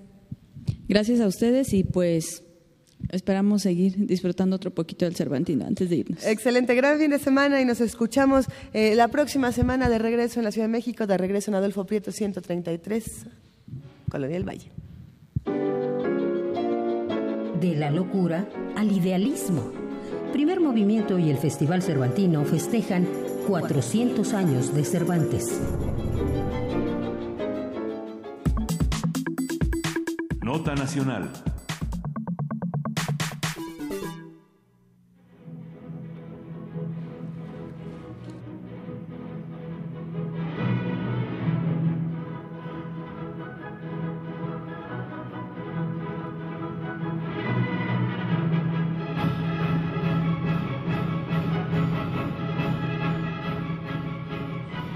Promotora de los jóvenes talentos originarios de Guanajuato, la Orquesta Sinfónica Juvenil Silvestre Revueltas, coro juvenil del Conservatorio de Celaya, cuenta con 11 años de existencia, durante los cuales ha conquistado los escenarios más estrictos e importantes del país. Este año la Orquesta Sinfónica Juvenil Silvestre Revuelta se presenta en el Cervantino con Stabat Mater de Gioacchino Rossini, reconocido autor de 37 óperas de todo género. La orquesta se presentará este viernes, el día de hoy, a las 17 horas 5 de la tarde en el Templo de la Compañía, ese que está en este momento sonando sus campanas, porque así nos gusta hacerlo en primer movimiento. Nosotros las pedimos para este momento, ¿verdad, Juana Inés? Pero traen, ya, yo ya no entiendo nada, son las 8.21. ¿Por qué suenan a esta hora? Así tiene que ser. A ver, tenemos aquí, aquí en el Teatro Juárez, nos acompaña el maestro Jesús Almanza, él es director de la orquesta, y nos da muchísimo gusto, Jesús, que nos acompañes y que hayas estado desde hace ya varios minutos minutos escuchándonos y, sentado aquí compartiendo con la producción. ¿Cómo va todo con la orquesta? ¿Qué tal? Muy bien, fabuloso. Este, pues sí, hermoso, hermoso escenario el de las campanas, ¿no? Ahora, eh, hermosa atmósfera, desde luego. Atmósfera, sí. Eh, y estábamos oyendo, hablando de atmósferas y hablando de sonidos, estábamos escuchando a la orquesta misma. Sí, así es. Pues eh, sí, es una orquesta que tiene ya 11 años de, de existencia, de formada, y a lo largo de, de, este, de, estos, de este periodo, pues eh, es importante compartir que es el séptimo año consecutivo en el Cervantino, por ejemplo. Eh, cuenta también con algunas giras por ahí al, interior de la República, eh, Guatemala también. Guatemala. Así es. Entonces, bueno, pues es una orquesta que yo, yo sinceramente nunca esperé que haya, que se lograra eh, eh, eh, consolidar hasta, hasta, hasta hacer, vaya a participar en un Cervantino, ¿no? Con, todo lo que implica, ¿no? Por ser una orquesta juvenil, ¿no? Sin embargo, ha sido una gran sorpresa. Es increíble la respuesta de los, del talento de los jóvenes mexicanos. Y, y, bueno, este es un ejemplo de solo hace falta un poquito de, de oportunidades y ellos responden. ¿Cómo se formó esta orquesta? ¿Cómo fue el germen de la idea y cómo se empezó a, poblar la orquesta? Sí, yo, era maestro del Conservatorio de Celaya hace ya 15 años más o menos, pero era maestro de piano. Eh, posteriormente eh, me encargué del coro, dirigí el coro, y luego eh, pues se dio la oportunidad de empezar a formar una pequeña orquesta Empezamos con, algunas cuerdas, unos 15 jóvenes, y empezó esto a darse cada vez más, más cuerdas hasta que se consolidó la, sección de cuerdas y vinieron ya las maderas, las percusiones, en fin. Eh, vinieron apoyos federales, los cuales ayudaron muchísimo para poder tener pues todo, todo el instrumental, desde atriles, sillas, y, lo carísimo que son, por ejemplo, instrumentos de percusión. Y bueno, hasta que logramos tener una orquesta consolidada. Y, hablamos siempre de, cómo los jóvenes responden al llamado, digamos, musical, al llamado de los maestros, al llamado de la orquesta misma. Pero eh, cuando, cuando yo toco estos temas siempre me pregunto, ¿qué es lo que los jóvenes quieren? ¿O qué es lo que uno detecta que los jóvenes quieren cuando se acercan a, espacios como estos? Y sobre todo cuando dicen, ok, yo me voy a comprometer eh, con la orquesta juvenil, pero ¿qué quiero? ¿O qué estoy esperando eh, yo como joven de, estar en este espacio? Sí, yo creo que los jóvenes mexicanos están ávidos, ávidos de, oportunidades. Eh, lo que buscan es esto, una oportunidad para insertarse dentro de una profesión que, pues, digamos que ahora, todavía las, a una hora, las orquestas juveniles en el país son muy pocas. Son pocas las oportunidades que tienen para posteriormente eh, eh, eh, ingresar a una orquesta profesional. Sin embargo, esto se ha roto desde hace ya unos años y, bueno, ya el país cuenta con unas dos, tres, cuatro orquestas que valen la pena, ¿no? que, les permiten el, y, irse formando. ¿no? Yo creo que estas orquestas son una apuesta a futuro, por, supuesto, ¿no? Son una, una, especie como de cantera para luego pasar a, orquestas de adultos, por, ponerlos, eh, eh, por ponerlo en esos términos, pero también son una oportunidad para el presente, ¿no? para, para ese momento. ¿Qué pasa con un joven que está dentro de una orquesta contra uno que no está? O sea, ¿qué, qué hace la música, la disciplina de un instrumento, de, de adquirir un oficio de este tipo? por un joven en un país tan, tan inundado por la violencia, tan asaltado por la violencia como este. Claro, sí, pues es, de inmediato se da uno cuenta cómo los empieza a transformar. Eh, ellos quizá entren con una idea y se van dando cuenta de lo que implica la práctica de, la música, de, un arte, ¿no? Eh, entre ellos, pues la disciplina, por ejemplo, la constancia, la perseverancia, eh, la dedicación diaria, gota a gota, entonces su vida se va transformando necesariamente. Eh, eh, y bueno, hay jóvenes que ya varios que, están ya fuera del país, algunos ya terminaron una maestría, algunos inician un doctorado, otros ya en orquestas, en orquestas profesionales, ¿no? Entonces se genera ya una inercia, ya tenemos una inercia que se genera y ya cada uno de ellos pues pone la vista en aquel compañero que ya lo logró, ¿no? Entonces, eh, pues ellos, ellos van, van, digamos, buscando y van encontrando un camino en este difícil, difícil y arduo trabajo, ¿no? Y desde, desde tu punto de vista, Jesús, ¿cuáles han sido eh, tus mayores satisfacciones, pero también tus mayores retos como director de, de esta Orquesta Juvenil Silvestre Revueltas?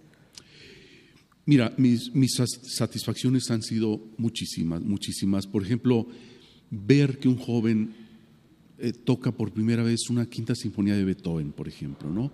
La cara de ellos cuando...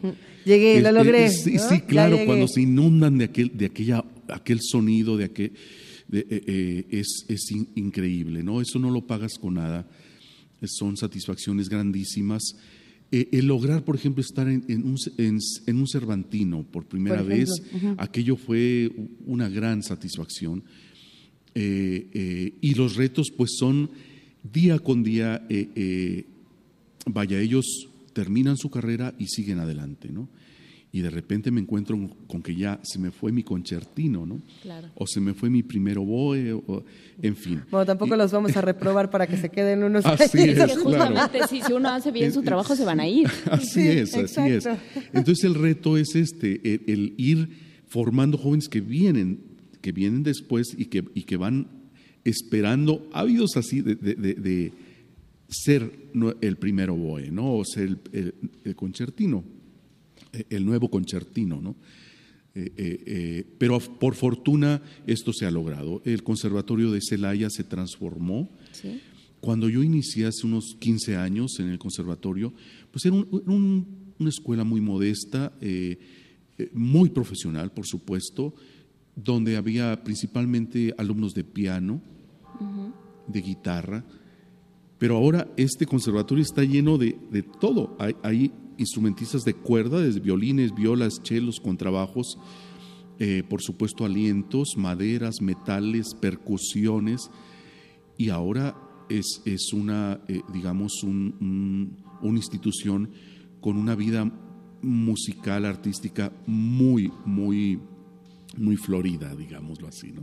Y eh, hablando de Florida, ¿cómo, cómo trabajan el repertorio, porque bueno, mencionabas la quinta de Beethoven, pero hay, hay otro tipo de, tendencias, piden otras cosas los alumnos, ¿cómo funciona? Principalmente es pensar en que, en que es una orquesta juvenil, en que es formativa, y tratamos de que, de que, por un lado, hacemos conciertos mensuales con repertorio original. Nunca, hicimos eh, o nos planteamos hacer repertorio simplificado. No, no, no, esto no, no hace falta.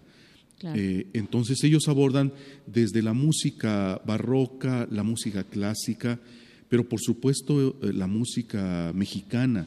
Eh, bueno, compositores como Revueltas, Chávez, Moncayo, Galindo, y por supuesto la música contemporánea, ¿no? en esta ocasión, por ejemplo, abrimos con una obra de Oliver Messiaen, un compositor. Pues, a, eso queríamos llegar. ¿Qué nos va a tocar el día de hoy? Oliver sí, eh, eh, abrimos con esta obra que se llama Las ofrendas olvidadas, que es una de las primeras obras orquestales de Oliver Messiaen, eh, estrenada en 1931. Entonces es, un lenguaje muy nuevo para ellos, pero también es de, aprendizaje. también hacemos ópera, en fin, hacemos oratorio tratamos de ser muy variados en el repertorio.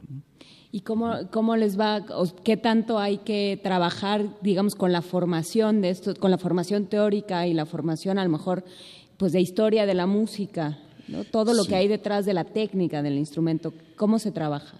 Sí, hay todo un trabajo detrás, es decir, ellos tienen sus clases de armonía, de contrapunto, de análisis musical, de, de historia de la música, como lo comentas para poder abordar obras, por ejemplo, como Messiano, de, qué va esto, qué es eh, eh, eh, la sinestesia, el lenguaje de Messiaen, en fin, todas una serie de, aspectos técnicos que ellos tienen que estar preparados para poder abordar este tipo de obras, ¿no? Aparte de, su trabajo, digamos, del instrumento, ¿no? ¿Qué es lo más emocionante de trabajar en una orquesta juvenil? Sabes, lo más emocionante es pedirle a un joven y saber que siempre te va a dar lo mejor de él. Y te va a dar mucho más de lo que, de lo que esperas. ¿eh? A mí me ha sorprendido y me sigo sorprendiendo. que no, bueno, me decían, ni por aquí yo no soñaba con eso, ¿no? ¿Cómo un joven va a abordar este tipo de obras? Pues sí, sí, claro que sí. Oye Jesús, nos están preguntando aquí en redes sociales, que a, ver qué tal, que, qué, te gusta más trabajar con jóvenes o trabajar con adultos si se pierde, si se pierde algo conforme crecemos? En cuestión de pasiones. Sí, yo no pasa nada, nadie va a juzgar esta respuesta aquí, ya todos, este, todos somos jóvenes, adultos, así que de cualquiera de los lados nos sentimos privilegiados. Sí, es hermoso ver la cara de un joven, eh, eh, la capacidad de asombro, ¿no? Que, que un joven presenta y bueno, a veces con una orquesta profesional, pues eh, es difícil, ¿no? E, es uno de los principales retos de un director motivar a una orquesta cuando es una orquesta profesional para, para que den lo mejor de sí, ¿no? Eh, eh, pero con un joven esto es, digamos, más fácil. Pensando que somos una radiodifusora universitaria, pensando que muchos de los que nos escuchan son maestros, hijo maestros, son académicos que van a, lo mejor ahora mismo rumbo a su salón de clases pensando me voy a encontrar con 90 zombies que a lo mejor se fueron de fiesta el jueves, que no quieren saber nada, que salieron a las calles del Cervantino, que les tengo que dar clase de fenomenología de no sé qué y, no leyeron y no sé y qué hago. ¿Qué dirías? ¿Qué, consejo le darías a ese maestro que va ahora mismo rumbo a las aulas? Bueno, yo creo que hay que buscar la manera de, motivarlos. Una vez que uno encuentre el botoncito ese donde ellos se motivan, eh, ellos saltan y, saltan de alegría y brillan, ¿eh? de verdad que brillan con una energía maravillosa. Por supuesto el arte, digamos que es relativamente más fácil, ¿no? Porque implica esto, implica meterse con todo lo que uno es por dentro, ¿no? Eh, entonces, eh, eh, pues resulta de alguna manera más fácil, ¿no? Pero, ¿Qué pero tiene uno que cultivar en sí mismo para cultivarlo en los jóvenes? No sé, pues la, imaginación y, ah, la, locura, ¿no? Siempre hay una chispa de, locura que, que hay que contagiarles a ellos sí, este, mm, hablar de sinestesia es una locura, ¿no? al hablar de Messiaen y hablar de colores a la hora que, que tocan un, sonido, que hay una correspondencia de un sonido con un color, con un sabor, con un olor, en fin, y ellos van despertando. Creo que, eh, ah, no lo sé, pero, pero es, yo creo que simplemente apostar por ellos y ellos responden. ¿eh? Hay, quien, hay quienes dicen que si el maestro se apasiona con, con, lo que enseña y si se apasiona en el salón, invariablemente los que están a su alrededor estarán apasionados y estarán igual, igual de motivados e igual de preparados para lo que venga. Eh, por eso queremos volver a invitar a todos al concierto del día de hoy.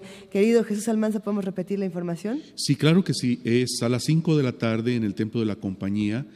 Las obras que se presentarán, pues es las ofrendas olvidadas de Messián y el plato fuerte pues es el Stabat Mater de, Rossini, que es una obra que, está basada en, Stabat Mater eh, dolorosa, juxta crucem lacrimosa, dum pendebat filio, ¿no?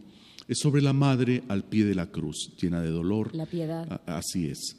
Eh, eh, con solistas de, primera, de primer orden, la maestra Gabriela Herrera, soprano, la maestra Sierra, segunda soprano, y, este, bueno, un coro de, 100 jóvenes fantásticos y, una orquesta de 90 jóvenes, pues creo que será un, un, muy buen evento. Pues si usted quiere saber a qué suena el verde, vaya esta tarde al, al, a escuchar a esta Orquesta Sinfónica Juvenil Silvestre Revueltas y el Coro Juvenil del Conservatorio de Celaya estaremos, eh, pues no, nosotros no estaremos por ahí. Nosotros lamentablemente ya no vamos a estar, eh, eh, vamos a estar en la carretera. Entonces me gustaría también preguntarte, Jesús, ¿qué planes tienen de viajar por otros estados? Ya, ya habías tocado un poquito este tema, pero ¿cuándo vienen? O más bien cuándo van a la Ciudad de México, cuándo van a otros lugares, para que todos los que nos escuchan también pues puedan conocer más de su trabajo. ¿Y, y tienen videos? Para los por si no tienen próximos planes, ¿tienen algún lugar donde encontremos videos? Sí, por supuesto, esto ahí en el conservatorio. ¿no? Sí, sí hay videos, todos los conciertos los, los, vamos grabando, ¿no? Eh, y bueno, los planes es seguir, ya el siguiente mes entramos a un festival de guitarra, que es el, segundo año, que, ha resultado fabuloso, con, con intérpretes y, guitarristas de primer nivel de todo el mundo, estarán en Celaya. Sí. Eh, el siguiente año tenemos en puerta una gira que esperemos esto se concrete por Estados Unidos y Canadá. Eh, eh, entonces, bueno, pues sí, mucho, mucho, mucho trabajo, ¿no? ¿Y qué van a montar? ¿Qué otra obra qué otras obras van a poner? Por ejemplo, ahorita entramos al Festival de Guitarra, haremos eh, el concierto para dos guitarras de, Joaquín Rodrigo y el bolero de Ravel, eh, haremos un estreno de, una obra de Guillermo Diego que se llama Bolero en la Sangre para guitarra y orquesta. Eh, en fin, estamos después de diciembre con, con música un poco ad hoc, eh, navideña. José Alfredo Jiménez. Pensando en diciembre, ¿no? Sí, por supuesto. por la tierra, digo yo. También José Alfredo Jiménez en algún momento, claro. Ya, ya para otra ocasión charlaremos sobre las hermandades o rivalidades que se generan entre orquestas universitarias, orquestas juveniles.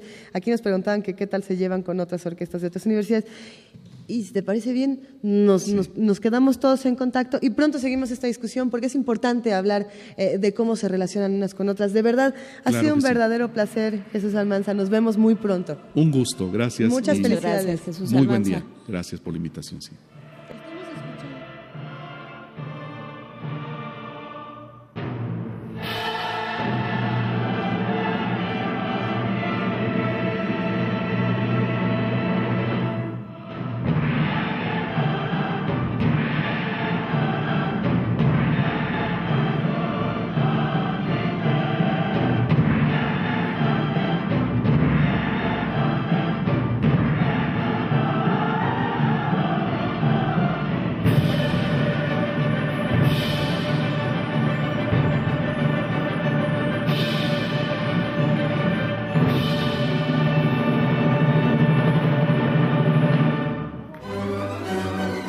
Locura al idealismo.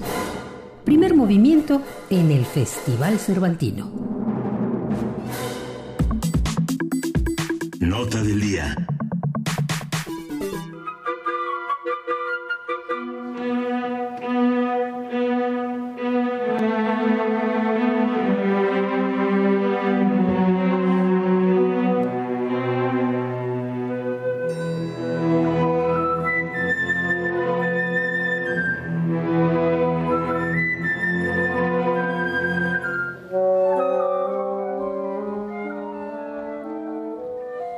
Piensa la Suite de la Mancha es un viaje por la música del siglo de oro español, la sefaradila del Medio Oriente, y fue encargada por la flautista Marisa Canales, con quien ya hemos hablado y ustedes van a van a recordar muy pronto.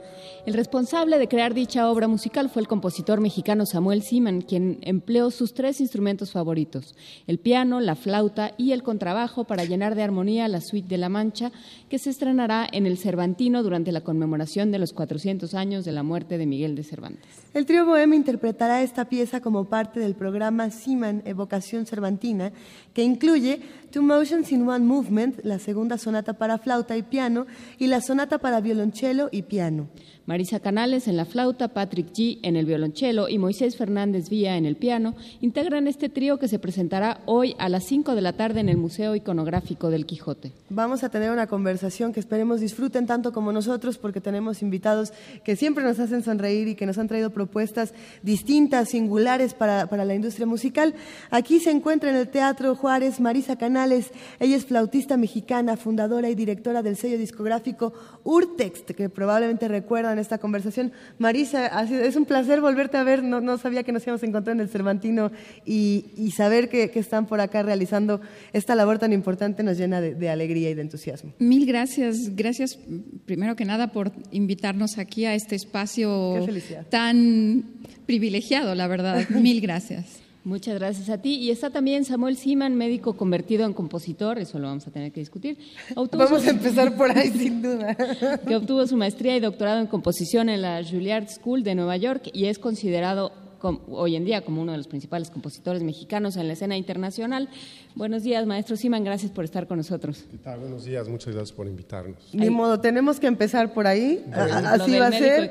¿Cómo un médico se vuelve compositor? ¿Qué pasó ahí? ¿Qué, tanto de la, de la disciplina y, de la obsesión son parte de ambas, de ambas disciplinas, de la medicina y de la música? Exacto. Bueno, es, es, muy curioso que empecemos por ahí, porque eh, es interesante cómo a veces se definen las cosas, se definen las personas. Me acabas de definir como un médico convertido en músico. Yo, yo me definiría más bien como compositor que alguna vez estudió medicina. Ah, es más bien al revés. Más bien siempre fui músico, siempre fui compositor. Y sí, por un accidente de la vida, estudié medicina alguna vez. Nunca la ejercí como tal. Y para no prolongarme demasiado en este tema, básicamente lo que sucedió fue que yo decidí por voluntad propia estudiar medicina, por cierto, en la Universidad Nacional Autónoma de México, entonces es mi alma mater y Radio UNAM es mi casa, por cierto. Bienvenido a casa. Gracias. Em, simplemente eh, yo estaba interesado en muchas cosas, decidí estudiar medicina, a pesar de que antes de eso yo ya tocaba el piano y había tomado clases de piano, había empezado a escribir algunas cosas en música, etc. Y ya estando en la facultad me di cuenta que por decir el cliché de siempre, se vive solo una vez y tienes que hacer lo que más te guste, lo que más te apasiona. Entonces, a pesar de que me gradué y terminé la carrera, decidí hacer lo que más me gusta, lo que más me apasiona y eso es la música. Entonces, seguí ese camino y estudié composición y he sido compositor desde entonces. Ese, es en resumen. Y entonces, Marisa, Marisa, ¿a ti se te ocurre por qué no? ¿Por qué no hacemos algo con los siglos de oro? ¿O cómo fue? No, bueno, es una historia muchísimo más larga que esa. Ya sé que no tenemos mucho tiempo para esto, pero tenemos... Nos encanta escucharlos, cuéntenos. Pero tenemos, eh, Samuel y yo tenemos más de 30 años de conocernos y tenemos más de 20 años, 24 años de, colaborar juntos. Eh, la primera obra que me escribió Samuel fue en 1991. Correcto, sí. Entonces, bueno, 25 años.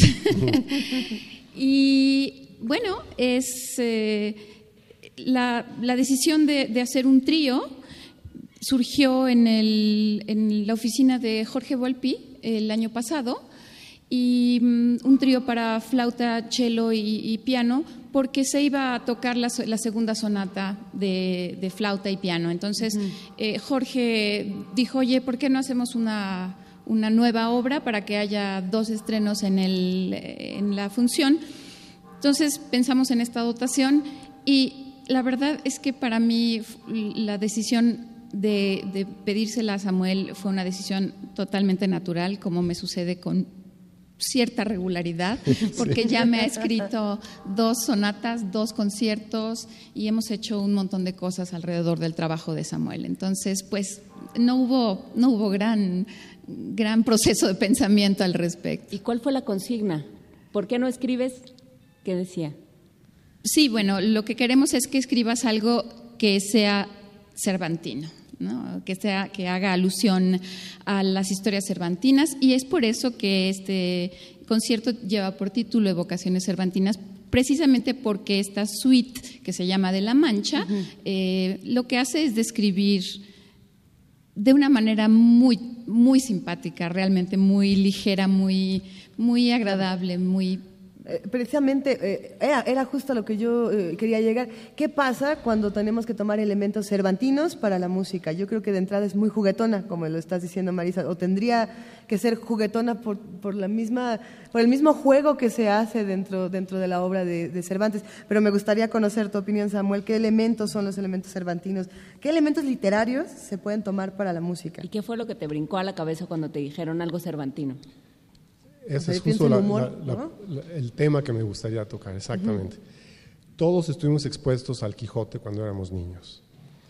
Y uno se queda con una cierta imagen del Quijote. Yo, la verdad, para escribir esta suite, eh, ustedes seguramente han oído que hay compositores que les encargan algo y se ponen a hacer investigación exhaustiva del, tema, etcétera. Se podría alguien imaginar que una vez que me encargaron la suite, Suite de la Mancha y que es el 400 aniversario de la muerte de Cervantes, etcétera, que yo me iba a poner a releer el Quijote de principio a fin y estudiar detalles musicológicos. Yo no hice, la verdad, nada de eso.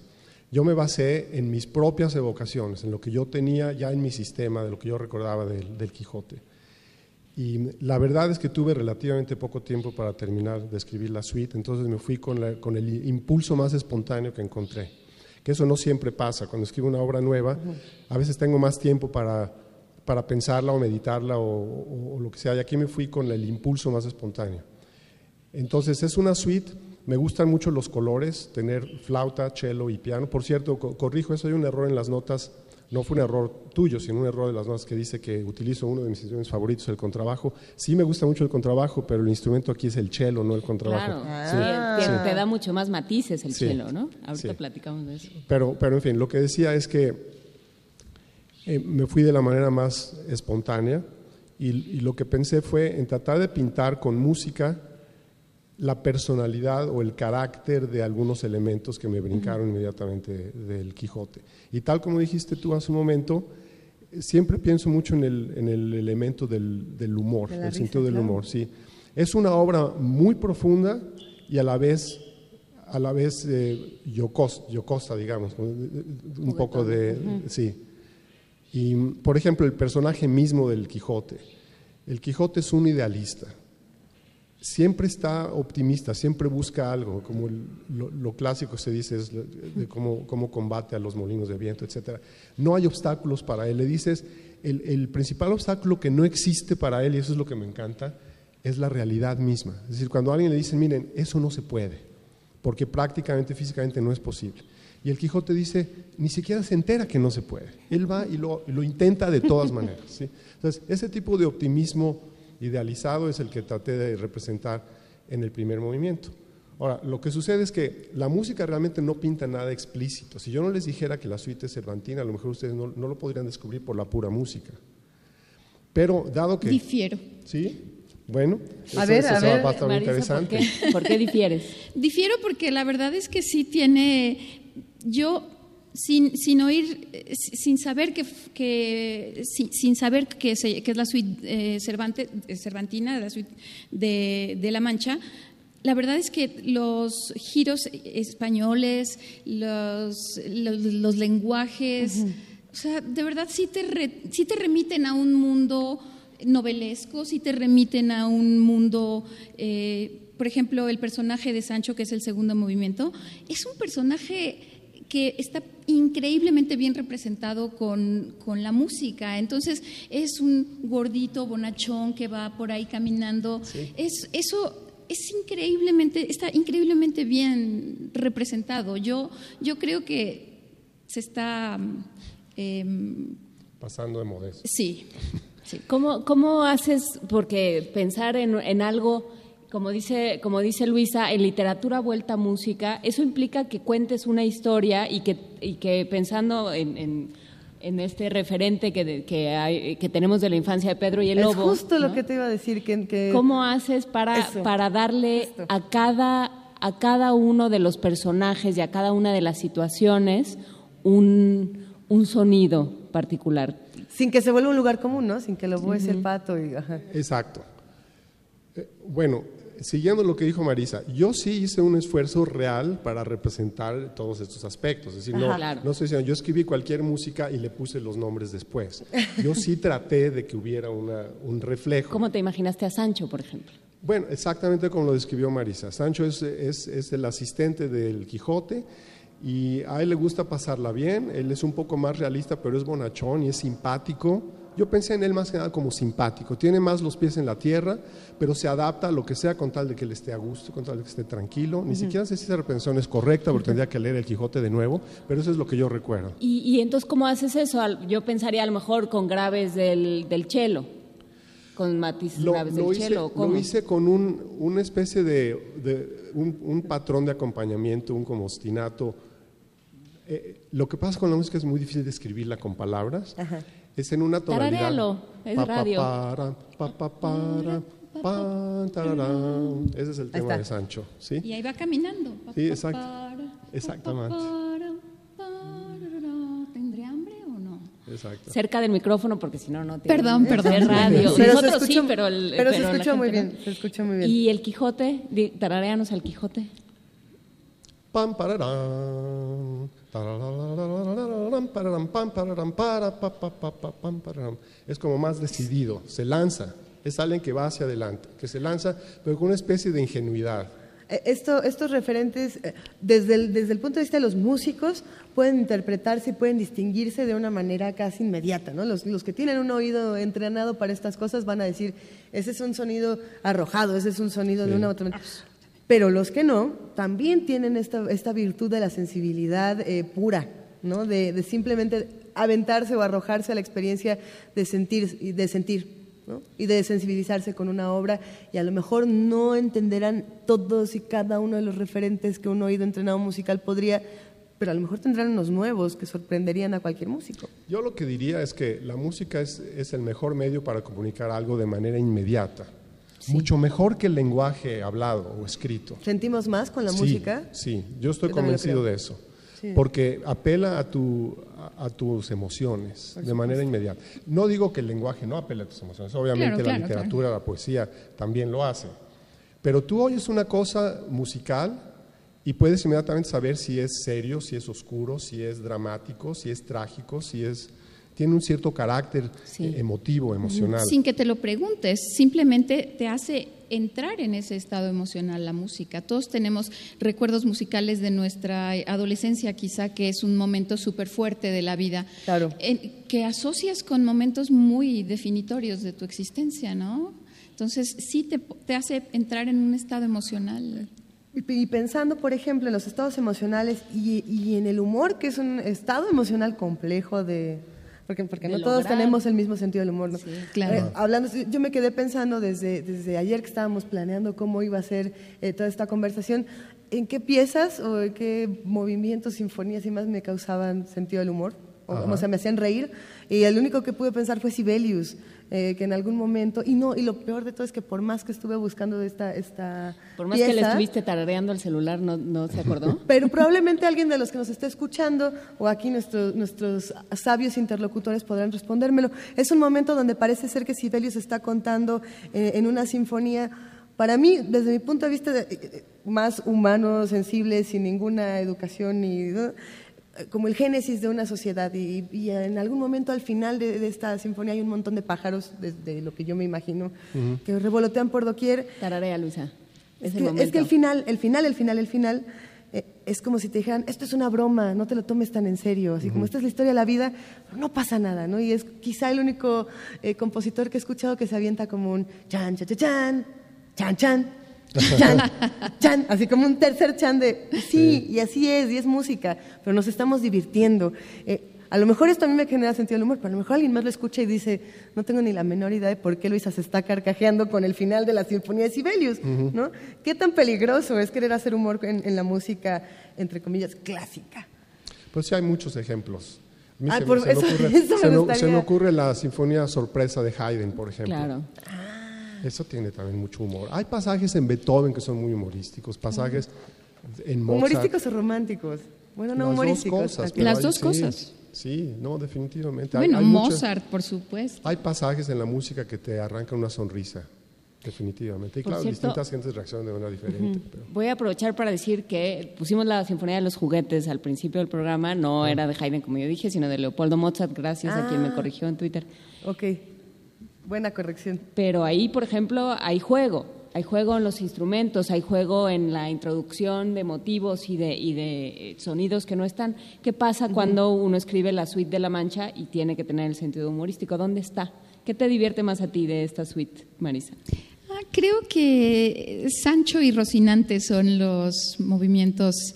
Bueno, Rocinante es es un caballo desbocado, que en sí la imagen es bastante curiosa porque Rocinante era un jamelgo bastante triste, pero la idea es que sea que es, es como lo veía Don Quijote. Esa es la imagen que tiene Don Quijote. La imagen que tiene Don Quijote de Rocinante es que es un caballo casi de carreras, ¿no? Y así es como lo escribió Samuel. Y ahí es donde está una una cuestión de gran humor, de gran sentido del humor desde el punto de vista del compositor. ¿no? ¿Y, dónde, ¿Y cómo suena Rocinante? Este...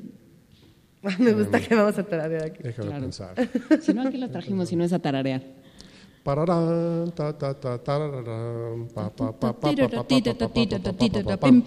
Ese es Rocinante. Ese es Rocinante.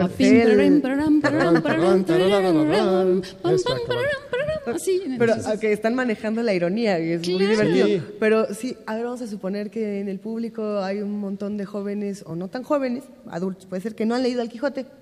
que no tienen ni la menor idea de lo que se de, lo que se trata y entonces cuando escuchan esto literalmente se pueden imaginar un corcel inmenso, una, un, pues está padre. un percherón que va caminando Pero está padre porque entonces tienen la visión del propio Don Quijote. Eso está muy divertido. Ah, debo decir que yo no estoy tratando de contar toda la, toda la historia de Don Quijote en, cuatro pequeños movimientos de una suite. Yo lo que decidí hacer fue nada más ajustarme a cuatro personajes, que son en ese orden el Quijote, Sancho Panza, Dulcinea, de la que no hemos hablado, ah, vamos y Rocinante. Y ya, yo dije, un día pensé en eso, bueno, voy a hacer una, suite cervantina o suite de La Mancha, y más que contar una historia, porque yo podía haber pensado, bueno, voy a usar un pasaje de la suite para contar el momento de los molinos, para contar el momento, yo qué sé. En lugar de eso, yo me, ajusté nada más a los personajes, pintarlos, y esa es la palabra, pintar, es una cosa como pictórica, musical, ¿no? Ilustrar un poco o aludir un poco a lo que son los, estos cuatro personajes. Y mi favorita es Dulcinea. ¿Cómo suena Dulcinea? es, es, Dulcinea ni siquiera existía. Pero eso es lo que te iba a preguntar. ¿A, quién te imaginas? ¿Te imaginas a, Dulcinea del Toboso o a, ¿cómo se llama en realidad? Al Don San Lorenzo. Al Don San Lorenzo, muchas gracias. Porque tuve un momento, todos mis maestros de la facultad se cayeron desmayados en este momento. Me van a quitar el título, no importa. ¿Cómo suena Dulcinea? Yo te la regreso, Yo traté de imaginarme a Dulcinea, la mujer más bella y el amor más puro y más extraordinario, sin... Eh, bueno, voy a hacer un paréntesis aquí Hoy en día la música contemporánea, cuando alguien es compositor contemporáneo, serio, y quiere que lo tomen en serio, hay ciertas cosas que uno no se atreve a escribir, porque son demasiado accesibles, demasiado, entre comillas, bonitas, o demasiado sentimentales, demasiado obvias con tu, con tu corazón en la manga, como dice. Esto me dio licencia a mí a escribir lo que yo quería pensando, la, ah, excusa es, bueno, el Quijote se le está imaginando de la manera más ideal, más sin, sin inhibiciones de ningún tipo, ¿no? Entonces esto es ta, ta, ta, ti,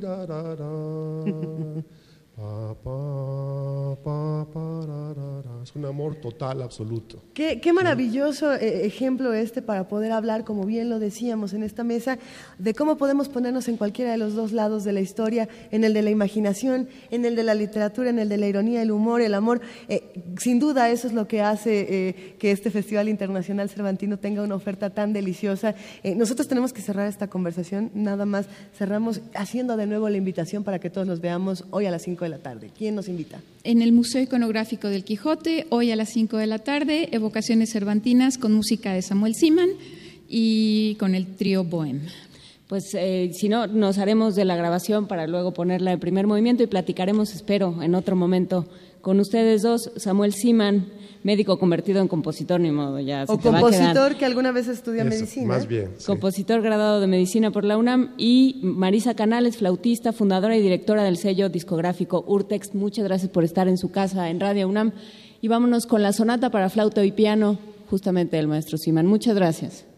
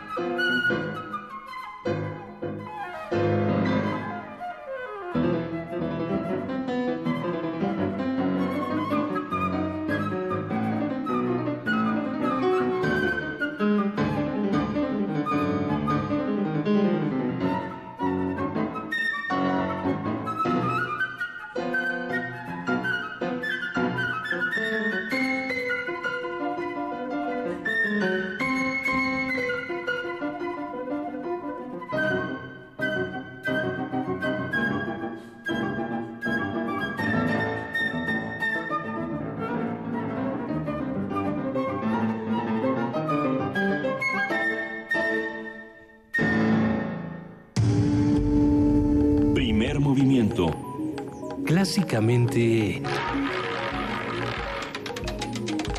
Universitario.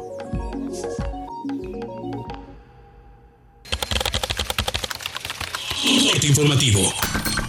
La UNAM. Al participar en la reunión anual de la Asociación de Médicos del Instituto Nacional de Ciencias Médicas y Nutrición Salvador Subirán, el rector de la UNAM, Enrique Graue, afirmó que es difícil que México aspire a ser un país desarrollado y en paz si no impulsa la educación de calidad y la ciencia. Es difícil que aspiremos a un país desarrollado y en paz si no tenemos una correcta educación. Siguiendo tendencias, alcanzaríamos cuando, cuando mucho el 84% lo que representaría para educación media superior estar creciendo con más de 100.000 lugares al año. Y algo muy parecido nos sucede en el superior. Para alcanzar el 40% para ese nivel educativo tendríamos que estar creando más de 100.000 lugares anuales para alcanzar apenas un 40% de la capacidad de la cobertura el Instituto de Investigaciones Bibliográficas de la UNAM realizó el coloquio El Universal, 100 años, para celebrar el primer centenario de ese periódico. Además, se montó una exposición con material periodístico que muestra la vida política, social, económica y deportiva de México a lo largo de este siglo. Nacional. Este viernes, Renato Sales Heredia, comisionado nacional de seguridad, advirtió que la federación mantendrá su presencia en Michoacán tras los rebrotes de inseguridad de los meses recientes. Nosotros estamos dispuestos a seguir apoyando. La federación, el gobierno de la República va a seguir apoyando a las entidades y vamos a seguir trabajando en Michoacán. Ricardo Anaya, presidente del PAN, aseguró que el caso del exgobernador de Sonora, Guillermo Padres, es un asunto de la PGR y del Ministerio Público. Mire, cada quien es responsable de sus actos y cada quien se debe hacer responsable de sus acciones. Andrés Manuel López Obrador, presidente nacional de Morena, calificó de tragicomedia los casos de los exgobernadores de Veracruz y Sonora, Javier Duarte y Guillermo Padres respectivamente. Aseguró que Veracruz vive una situación especial debido a que el gobernador electo Miguel Ángel Yunes también está denunciado por corrupción.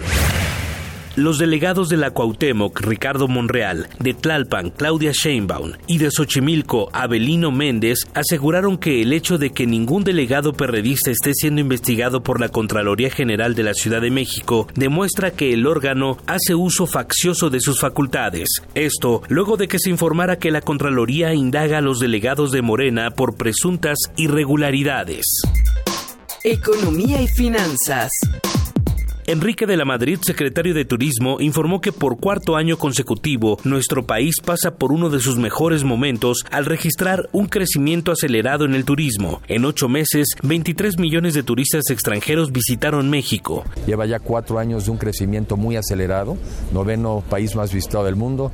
Eh, eh, en lo que va del año tan solo ya llevamos más de 23 millones de visitantes del exterior, más de 13 mil millones de dólares de ingresos. Entonces el turismo va bien y viene la temporada más alta, deberíamos de acercarnos a 35. Internacional. La portavoz del Ministerio de Exteriores de Rusia, María Zaharova, aseguró que su país no permitirá ninguna acción hostil en su contra por el conflicto sirio. Es muy grave la situación de ahí. No solo Rusia, sino también el gobierno legítimo de Siria en Damasco están listos para buscar opciones, incluyendo la salida de los militantes con el fin de facilitar la situación de los civiles, incluidos los niños. Docentes y estudiantes de Brasil se manifestaron para rechazar la reforma educativa de Michel Temer, la cual pretende eliminar asignaturas como artes, sociología y filosofía. Habla Gilsa Camilo, directora del Sindicato de Profesores de Brasilia. Él quiere en verdad imponer una sociedad que no piensa. Una sociedad que haga lo que quiere la élite brasileña, creando una escuela para ricos y una para pobres donde la escuela pública va a formar mano de obra para esa sociedad elitista que no existe. Un día como hoy.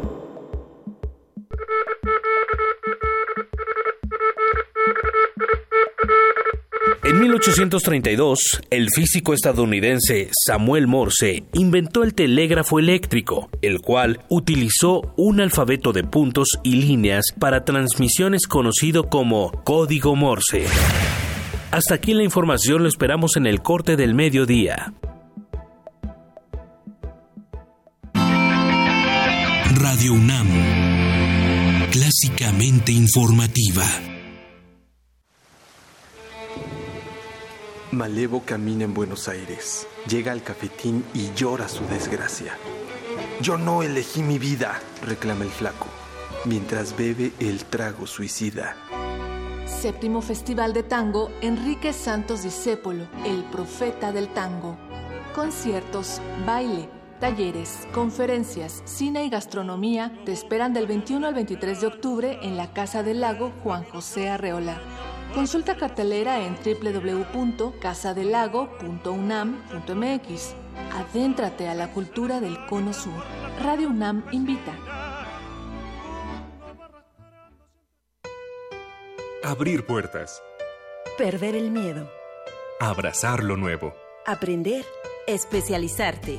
Basta que quieras dar el paso. Atrévete con los cursos y diplomados que la UNAM tiene para ti.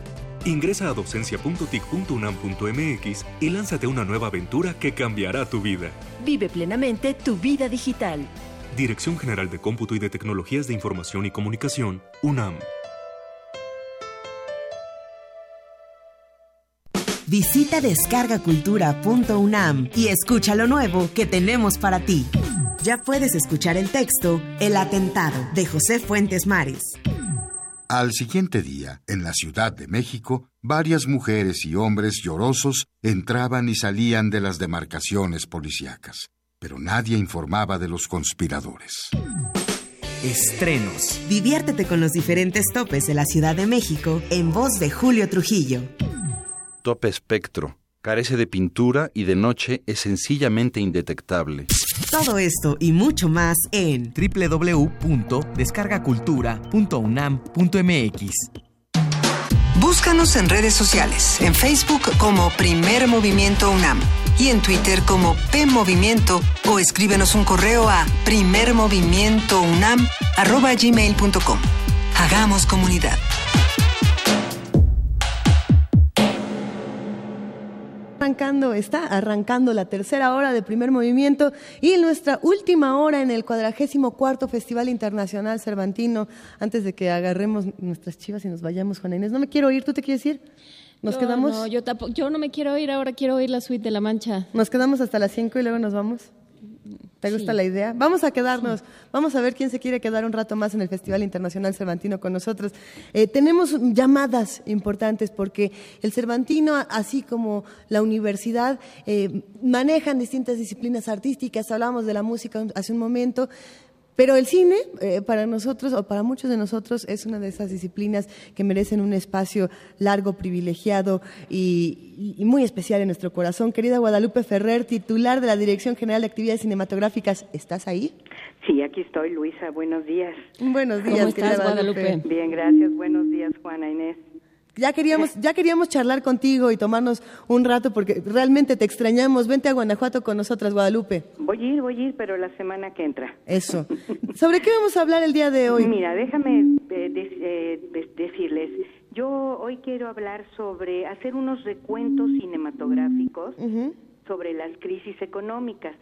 Sí. Y quiero puntualizar muy brevemente en el caso del documental trabajo confidencial de Charles Ferguson.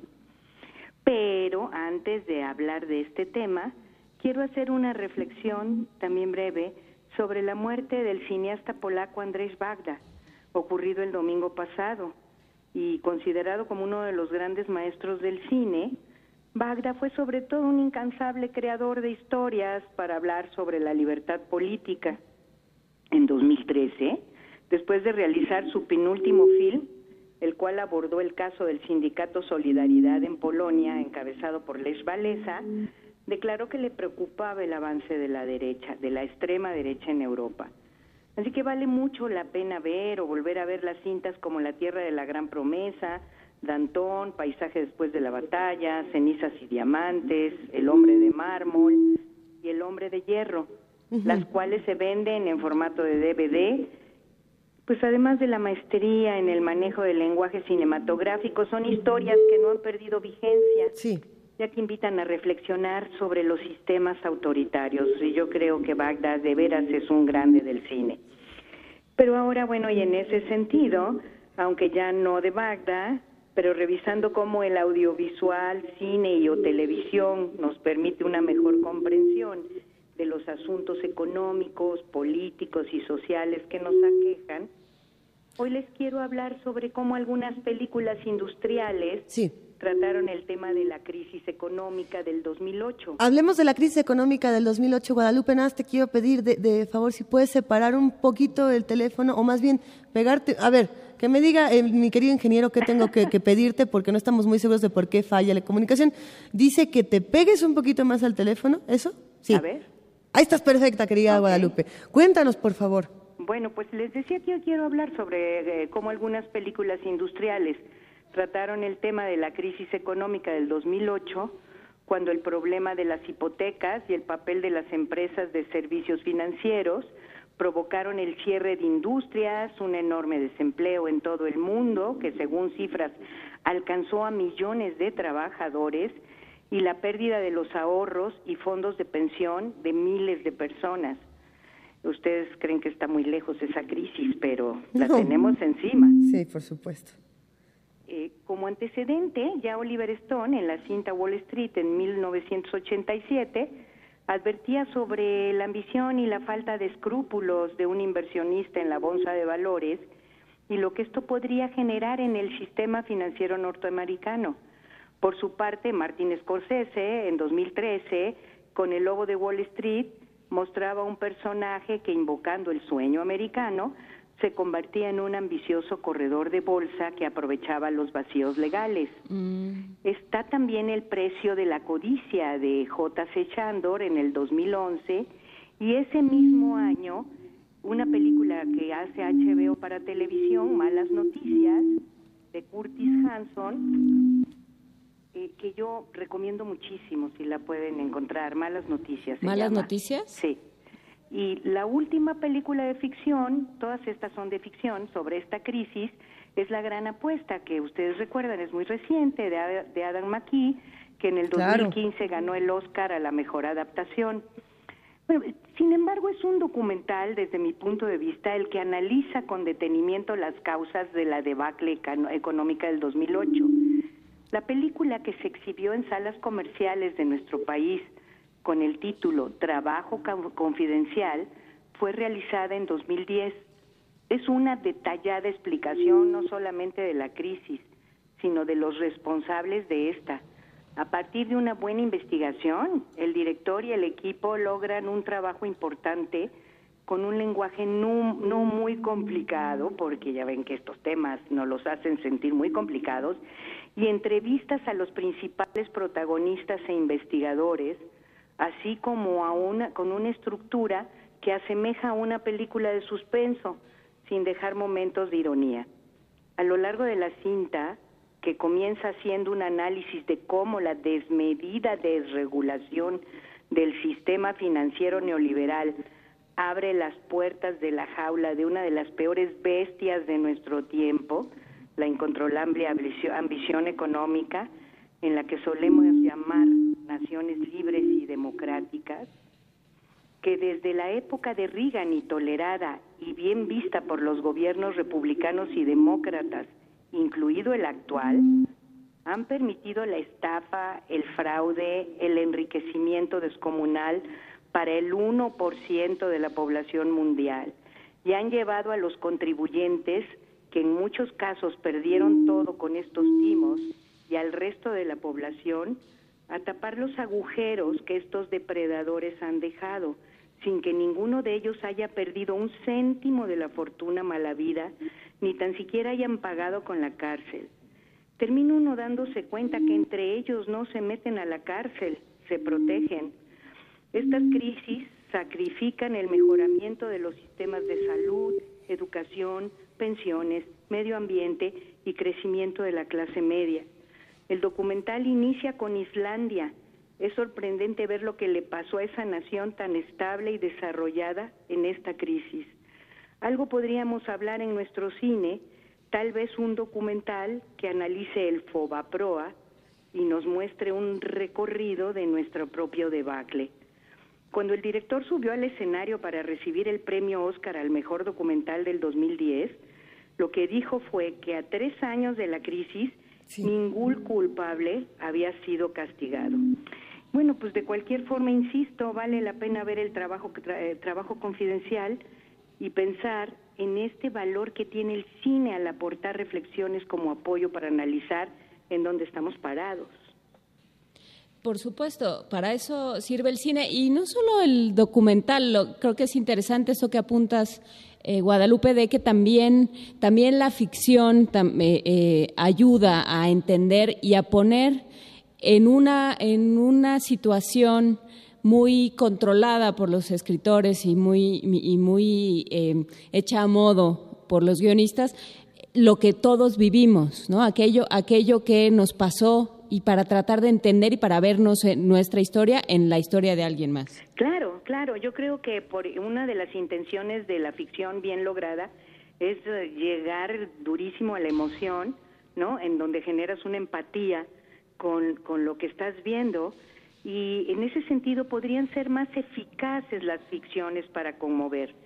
Lo que pasa es que en este caso, este, eh, en este documental, y hay otros muy, muy buenos, pero este documental empieza a provocarte una indignidad, pues digo, pues te enojas porque estás viendo realmente a los artífices, a los que sí fueron, a los personajes reales, con un cinismo que no puedes creer cuando, cuando te contestan que en realidad ellos eh, actuaron correctamente, ¿no?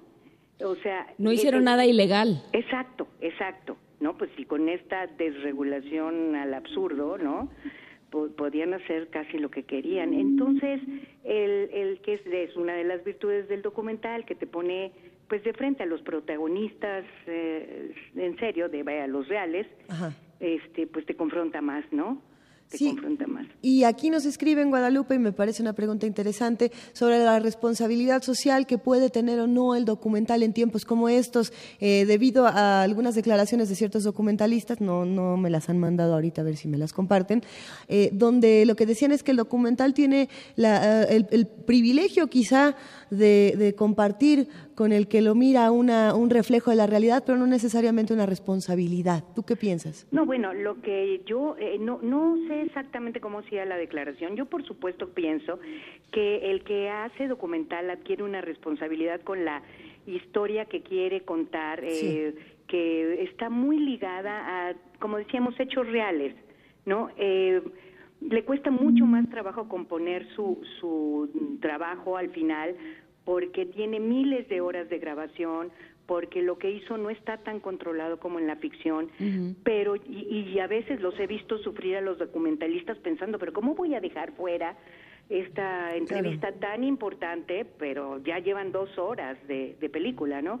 Entonces, este, sí creo que hay una responsabilidad social, creo que hoy nuestro país lo está demostrando, creo que es la época de oro del documental mexicano, creo que se están haciendo cosas fantásticas, pero también creo que el que hace el documental no es el que tiene que resolver el problema que está contando. ¿Y ahí?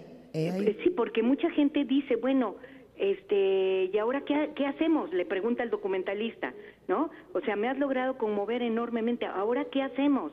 Eh, tú dinos, y, y de pronto yo también he oído a documentalistas decir, no, bueno, yo hice la película, ¿no? Cuando vi esto hice la película, pero pero yo no soy un militante de una organización, de una ONG, eh, yo no puedo organizar, no, organizarlos, yo denuncio, muestro, ¿no? Este, divulgo un hecho pero no, no, no me, yo no me voy a involucrar a, comandar una lucha de estas, ¿no? Claro, ahí ya será, ya tendrá que ver con la postura que tenga el director, el productor o el equipo completo. En el caso, por ejemplo, del documental de Santa Sabina, del cual no, no, no nos vamos a meter ahora de ninguna manera, pero me parece interesante, por ejemplo, que el director lo que dijo es, vamos a hacer este proyecto de fondeadora para la postproducción, digamos, del documental, pero todo el dinero que, que nos llegue para, para lo que, lo que venga será este, para apoyar a las mujeres con, con, cáncer, de, mama. ¿No? Que, que, bueno, si bien eh, está apoyando una causa, pero también nos está contando una historia. Y me parece que es interesante la discusión del documental.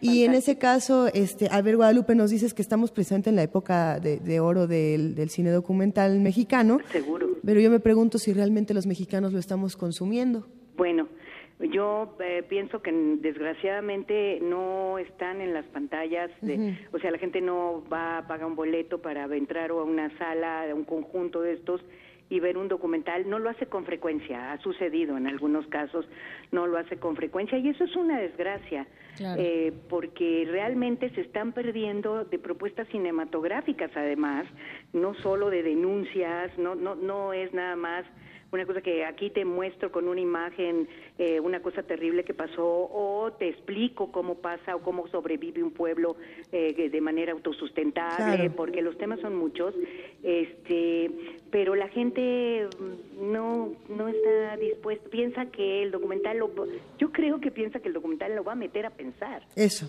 O que es, o que es aburrido o que es inaccesible. O, que, o que ya vivo en esta realidad tan fea que ya no quiero volverla. Yo creo que es un problema con el formato. Yo creo que estamos muy peleados con el discurso expositivo eh, en, en, la literatura, en el cine y en, en, otras, en otras manifestaciones, porque no estamos acostumbrados a, a, a negociar, digamos, el, el discurso expositivo. Pues mira, la verdad es que también te quiero decir que yo siento que los eh, documentalistas están buscando eh, trabajar mucho con el lenguaje cinematográfico, eh, han estudiado también cómo introducir nuevas propuestas, tanto de montaje como de fuera de cuadro. O sea, creo que hay un trabajo profesional muy serio de pensar cómo, también cómo emociono, ¿no? ¿Cómo me conecto pues, con el espectador? Porque al final del día hago una película para contarles al, a que, para que necesito interlocutores, alguien que me escuche. ¿No? Claro, la, necesidad del interlocutor, la fundamental necesidad. Exacto, pero, pero la verdad es que también, eh, mira, yo tengo muchas tesis sobre esto, la gente está a veces muy cansada eh, está buscando realmente un espectáculo. Esto lo sabía Hollywood desde que empezó con el cine y entonces se mete a una sala a pensar que los problemas le pasan a otros, a entretenerse, a que salga de ahí, la verdad, no le importe demasiado. Ya el cine de ficción de autor, cuando lo cuestiona, tampoco lo, le encanta. Y bueno, pues ya un documental que lo confronta con una realidad este, pues si no es, por ejemplo, un documental de un grupo de música que le rete fascine o de un eh, héroe de fútbol, eh, no sé, le cuesta trabajo, es cierto, pero hay que hacerlo, hay que seguir haciendo documentales, eh, hay que tratar de exhibirlos en donde sea y la verdad, lo recalco, es la época de oro del documental mexicano. Hay grandes trabajos, triunfando además en festivales internacionales de primer nivel. Hay que ver Berlín con Tatiana Hueso en Tempestad. O sea, hay cosas extraordinarias de recuperación de memoria de los Argemex que están como lo de Natalia Bernstein en tiempo suspendido, trayendo a colación la reflexión de la abuela de ella que pierde a tres hijos en la dictadura. Pues claro, son historias que, que incomodan muchísimo, pero ahí está Llévate mis amores, que son las patronas fuertísimo. De, Córdoba, demostrando un acto de solidaridad extraordinario con lo que pueden hacer, ¿no? Este y, y bueno, que tiene detrás una investigación muy buena de unos chicos de la UAM, este, donde hay una atención muy particular en el en, los, en las protagonistas de ellas. O sea, realmente hay cosas profundamente conmovedoras, profundamente, pero la gente a veces llega muy cansada y quiere oír pues algunas onceras, por decirlo de alguna forma, que no que no lo comprometan, ¿no? Y el documental te compromete. El, documental te compromete, querida Guadalupe. Yo creo que con esa reflexión podemos eh, cerrar esta conversación aunque me gustaría, y yo estoy segura que los que nos están escuchando, nuestros queridos radioescuchas también disfrutarían tener una segunda y tercera parte de, esta conversación del documental. Llegaron eh, varios mensajes privados haciendo una serie de preguntas sobre si, quién ve documental, para quién están hechos los documentales, eh, qué documentales podríamos ver, si son mejores los mexicanos. En fin, han llegado muchos comentarios interesantes y creo que podríamos eh, tener una segunda y tercera parte. Pero, pero además, sí, estoy encantada. Pero además yo haría una recomendación muy rápidamente. Yo creo que quien piensa que realmente el documental puede ser un, conducto de sensibilización, de reflexión, debería de llevarlo a su casa, invitar a su familia a verlo en la tele, ya que en las salas no lo ponen, pasarlo a los alumnos. O sea, realmente ahora que hay tantas formas de, de exhibición, pues se puede se puede hacer esto con el documental. Pues bueno, vamos a, ver documentales y vamos a seguir hablando sobre documentales para ver si, si vamos eh, armando la, el, gusto y vamos acostumbrándonos a ellos y aprendiendo de ellos. Claro, gracias, gracias Juana, gracias Luisa y que terminen este esta estancia en el Cervantino de manera muy bonita. Un enorme abrazo, querida Guadalupe Ferrer. Muchas gracias. Por lo pronto, eh, nosotros que seguimos aquí en Primer Movimiento, eh, queremos recordarles que estamos transmitiendo desde el cuadragésimo cuarto Festival Internacional Cervantino y que estamos casi eh, llegando al final de la transmisión, pero tenemos todavía tiempo para seguir discutiendo con ustedes, para recibir mensajes, para contarles lo que nos ha tocado ver por acá, que ha estado bastante, bastante bien, querida Juana Inés. Por supuesto, nos escribe Mayra O. Williams, arroba carita en Twitter y nos dice que uno puede ir hoy a ver Llévate mis amores. Así es que eh, este documental sobre las patronas del cual hemos hablado, hemos eh, Benito nos hizo primero cuando, cuando lo estrenaron en el Festival de Cine le dolió, le dolió bastante. Llegó sí, me estaba tratando de acordar dónde era el Festival de Cine en Chiapas y eh, eh, pasaron este documental, exhibieron el documental, Benito se conmovió enormemente, nos lo platicó. Después hablamos con, eh, con el director, si no me equivoco, o con alguien relacionado con la, con la ejecución. Con los productores. este documental, con los productores. Y ahora, bueno, pues usted lo puede ver en, en las pantallas de cine comercial Así es que hay que aprovechar y hay que apoyar el cine y el documental específicamente mexicano. Y hablando de, documental y de las múltiples manifestaciones artísticas que podemos encontrar en la Ciudad de México o en el Festival Internacional Cervantino, a ver, para los que están en, la ciudad, váyanse a la Filmoteca de la UNAM, que siempre tiene las mejores ofertas cinematográficas, los mejores talleres, las mejores discusiones, las mejores conferencias. Y para los que están aquí en Guanajuato y nos están escuchando, les recordamos que hoy, viernes 14, eh, a ver, Ah, ya, anunciamos nosotros dos eventos, CIMAN Evocación Cervantina, que es a las 5, y de igual manera a las 5 también está la Orquesta Sinfónica Juvenil Silvestre Revueltas. Eh, vamos a tener más de qué hablar en esta mañana. Antes de que nos despidamos de AM, justamente hay que decir que esta suite cervantina, esta, esta suite de La Mancha de, de Samuel Siman, interpretada por por el trío Bohem se va a poder escuchar en la Ciudad de México, en la sala Manuel M. Ponce, el domingo a las 5 de la tarde. Así es que si usted se quedó con ganas de no solo de, escuchar el tarareo, sino de escucharla ya en, en serio, con chelo y con la flauta y con todo, puede escucharla este domingo a las 5 de la tarde en la sala Manuel M. Ponce. Ya nos vamos del AM. Muchísimas gracias a los de 860 de AM que nos prestaron por un, radio, por un rato las ondas. Ahí tenemos esa pausa dramática, queremos seguir invitándolas a que nos acompañen a las actividades del Cervantino, pero antes de hacerlo nos vamos a una nota. ¿Has presenciado o escuchado algún suceso paranormal? Nosotros en el Hotel X de Guanajuato, del cual les vamos a contar más adelante, eh, presenciamos varias en estos días y nos divertimos como niños, eh, espeluznantes, sin duda. Pero a ver, el Museo de la Luz nos está invitando a su noche de museos, la ciencia del oscuro. Esta solo es una de las múltiples opciones que puedes encontrar en las, en las, tradicionales noches de museos de la UNAM. Así que vamos a saber de qué se trata todo esto con nuestro compañero Jorge Díaz. Visitar un museo no es sinónimo de tedio y no necesariamente se puede acudir los fines de semana, sin guía que explique las pinturas, esculturas y fotografías en exposición. Por ello, la UNAM organiza desde hace siete años recorridos nocturnos para que familias enteras puedan acudir entre semana a admirar las obras que se ofrecen en los museos universitarios. Mónica Espinosa, coordinadora de las visitas guiadas, explicó a Radio UNAM el éxito de la asistencia que registran los recorridos. Empezamos con 30 visitantes y hemos llegado a alcanzar casi a 4.000 eh, visitantes en una noche de museos que fue la Noche Negra y tenemos en promedio 350 450 visitantes nocturnos que vienen a vernos y son familias, son adolescentes, son universitarios y gente muy valiosa porque los tenemos aquí casi tres horas. Todos los miércoles a las 19 horas podremos disfrutar del acompañamiento de egresados de diversas facultades de la UNAM que nos explican y aclaran las dudas que pudieran surgir.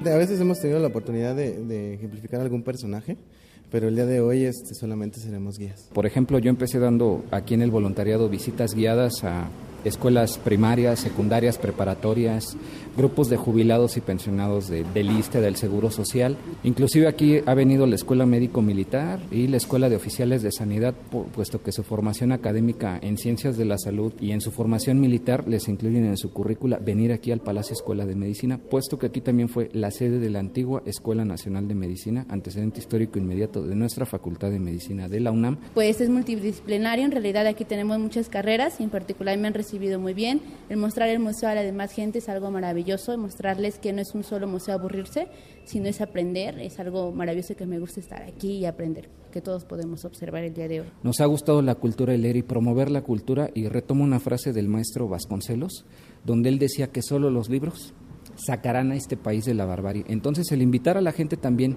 a la lectura y al cuidado de la salud es lo que a mí más me mueve. La Coordinación de Difusión Cultural de la UNAM informa a través de su página de Internet las actividades nocturnas que ofrecen los museos universitarios. Para Radio UNAM, Jorge Díaz González. Primer movimiento. Clásicamente... Universitario.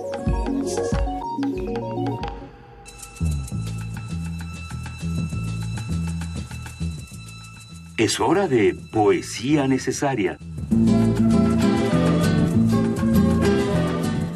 Ha llegado el momento de poesía necesaria, querida Juana Inés, y te ibas a poner más cervantina de lo cervantina que ya eres y ya estás. Eh, sí, exactamente. Me iba a poner más Cervantina. Acuérdense que están aquí eh, al aire el galgo, el Rocín Flaco y el galgo corredor. Y hablando de galgos corredores, entre las muchas novelas ejemplares que tiene, que, tiene Cervantes, tiene esta del coloquio de los perros. Son dos perros que están platicando, ¿no? que se encuentran en un patio y ahí están platicando. Y lo que a mí me gusta mucho de este texto es que como Cervantes tiene esta esta necesidad de decir cosas siempre, ¿no? Y, de, y, de, manifestar sus opiniones, sus formas de ver el mundo, sus, sus impresiones del mundo. Y entonces cuando le da voz a dos perros surgen temas muy curiosos, ellos se platican sus andanzas, muy en la tradición de la novela picaresca de estos personajes que van por el mundo tomando amo eh, como el caso de, el, eh, no, el Periquillo Sarmiento, no, como el, caso de... ¿De quién, querida Juana Inés? El Lazarillo de Tormes, ah. de Lazarillo de Tormes, que va... Te veo con cara de a dónde quiere llegar esto. Quería yo llegar a esto de tomar amo, ¿no? De convertirse en alguien que sirve a otra persona. Y entonces los perros juegan todo el tiempo, estos dos personajes, Cipión y Berganza, que son, que son perros, juegan todo el tiempo con esta idea de, por un lado, el estar eh, supeditado o el pertenecer a alguien y la libertad enorme que tienen los animales no humanos, decimos ahora. Eso a lo mejor Cervantes no lo hubiera entendido así, pero estamos en otro momento en ese sentido. Pero eh, platican, oye, que dicen que somos muy fieles, pues sí, ya ves que hay de todo, ¿no? Hay unos que se quedan siempre con su ama y otros que no, y hay unos que se avientan a la tumba y otros no, y así, ¿no? Bueno, pues comentan cómo son ellos como perros y le dice Berganza a Cipión en un momento. A lo que me preguntaste del orden que tenía para entrar con amo, digo que ya tú sabes que la humildad es la base y fundamento de todas virtudes, y que sin ella no hay alguna que lo sea. Ella allana inconvenientes, vence dificultades y es un medio que siempre a gloriosos fines nos conduce. De los enemigos hacia amigos, templa la cólera de los airados y menoscaba la arrogancia de los soberbios. Es madre de la modestia y hermana de la templanza.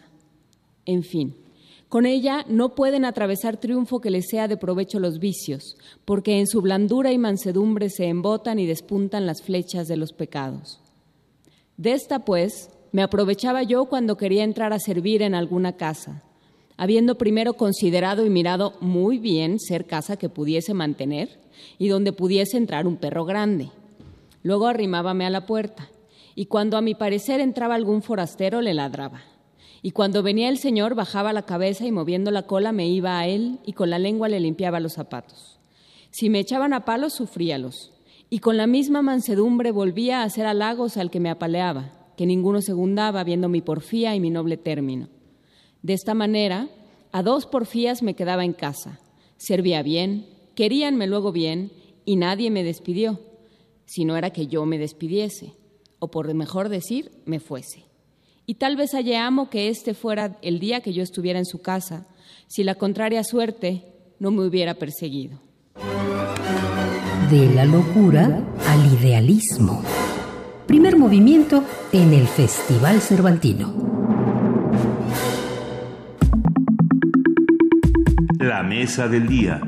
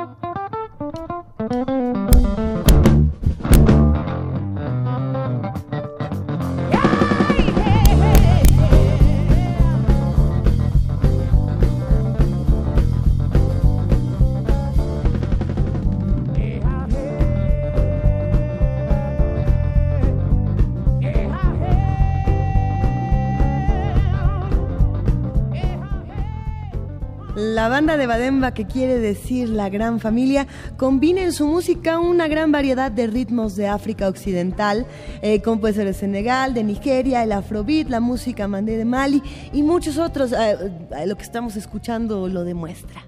Abdoulaye Traoré, experimentado guitarrista de Burkina Faso, es el fundador de la banda que se formó en 2009 y que está aquí sentado con nosotros. Paulatinamente han introducido en su música versiones de funk, rock y blues. Burkina Faso es uno de nuestros, eh, de nuestros lugares favoritos del universo. A ver, Bademba utiliza la guitarra, el bajo, la batería y el piano para mezclar sonidos y tradiciones en busca de un estilo más internacional, moderno y profundamente africano. Este que enriquezca la variedad artística y la versatilidad que han llevado a la agrupación a ser considerada como líder del nutrido movimiento de nuevas bandas africanas saliendo de París. Ah, tenemos, ah, yo, estoy esperando que nuestro experto eh, en África, nuestro admirador musical, Ricardo Peláez, despierte y nos escriba. Mientras tanto, estamos aquí eh, con invitados fenomenales, querida Juana Inés. Sí, y escuchando Guerrier del disco de Bademba, el el concierto en vivo de la gira internacional 2014. Eso. Vamos a escuchar esta y otras y otras creaciones de Debademba, pero por lo pronto vamos a platicar con ellos. Están aquí Abdoulaye Traoré, que es guitarrista y fundador de la banda Bonjour. Y está también Mohamed Diaby, que es cantante. Bonjour. Bonjour. Y Ismael Caballo, que va a hacer venturosamente la traducción porque mi Hola, ¿Qué tal? Buenos días. un poco más allá. Un gusto que nos acompañen, querido Ismael. Eh, gracias por ayudarnos a continuar con, con esta conversación. Eh, ¿Por dónde le entramos? ¿Qué es de Bademba? Nosotros hablábamos de la gran familia, pero ¿qué significa? Y también musicalmente, ¿qué significa? Ok. Euh, elle voulait dire c'est quoi exactement de Bademba? Et puis euh, comment est-ce que vous avez pensé à cette idée? Euh, Puisque la musique c'est la famille. Okay, la musique c'est la famille. Donc euh, des, de groupes quand je pensais à, à, à dire de Bademba, ça veut dire c'est pas c'est pas une seule personne qui fait hmm. de la famille c'est de ensemble. Es como el concepto de Bademba, pues es eso, ¿no? Es como un grupo, no es una sola persona, sino es, son varias personas y pues como una familia junta. No puede haber una familia con una sola persona. Ah, c'est la ¿no? gran familia. La, la gran familia on a besoin de beaucoup de gens pour faire une famille. Voilà, on a besoin de beaucoup de gens. Qué bueno que nos explican a los, a los escuchas simples falta, mortales. Cuéntenos, por favor. Hace falta, hacen falta muchos para, para hacer una familia. Ça, c'est très mexicain, eso es muy mexicano, ¿no? Mm. Eh, eh, c'est quoi de Badema? Eh, eh, ¿De dónde vienen las influencias? ¿A qué suena de Bademba? Vos influences, euh, elles viennent de où euh, Comment ça sent de Bademba? Parce que quand j'ai voyagé un peu à gauche, à droite, euh, de, grâce à ça, j'ai rencontré la maman de Mohamed et j'ai fait beaucoup, plein de rencontres musical, je me suis dit, je vais, former un groupe qui s'appelle Debademba, qui va dire la grande famille, grâce à la voyage, à rencontre de belles personnes, comme la maman de Mohamed, qui, grâce à elle, qui m'a présenté Mohamed aujourd'hui, que euh, Mohamed, on est devenu comme une grande famille. Quoi. Ok, bueno, pues fue a partir de que conoció a la mamá de Mohamed, quien es uno de los vocalistas, este, que Abdullahi tuvo la idea de, de, crear esta banda de Bademba y fue a partir de ahí que pues surge la idea de que pues es una familia, ¿no? Por, por la relación que tiene con ellos.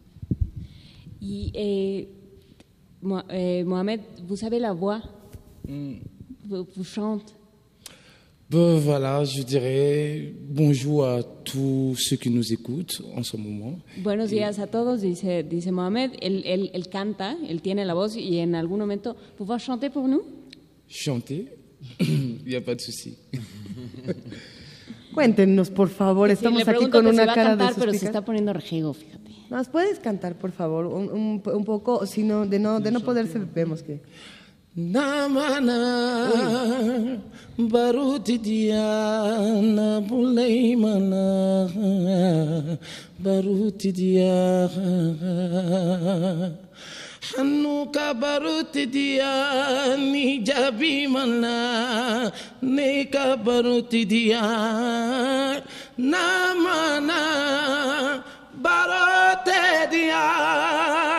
namana barote dia. Namana unga barote dia.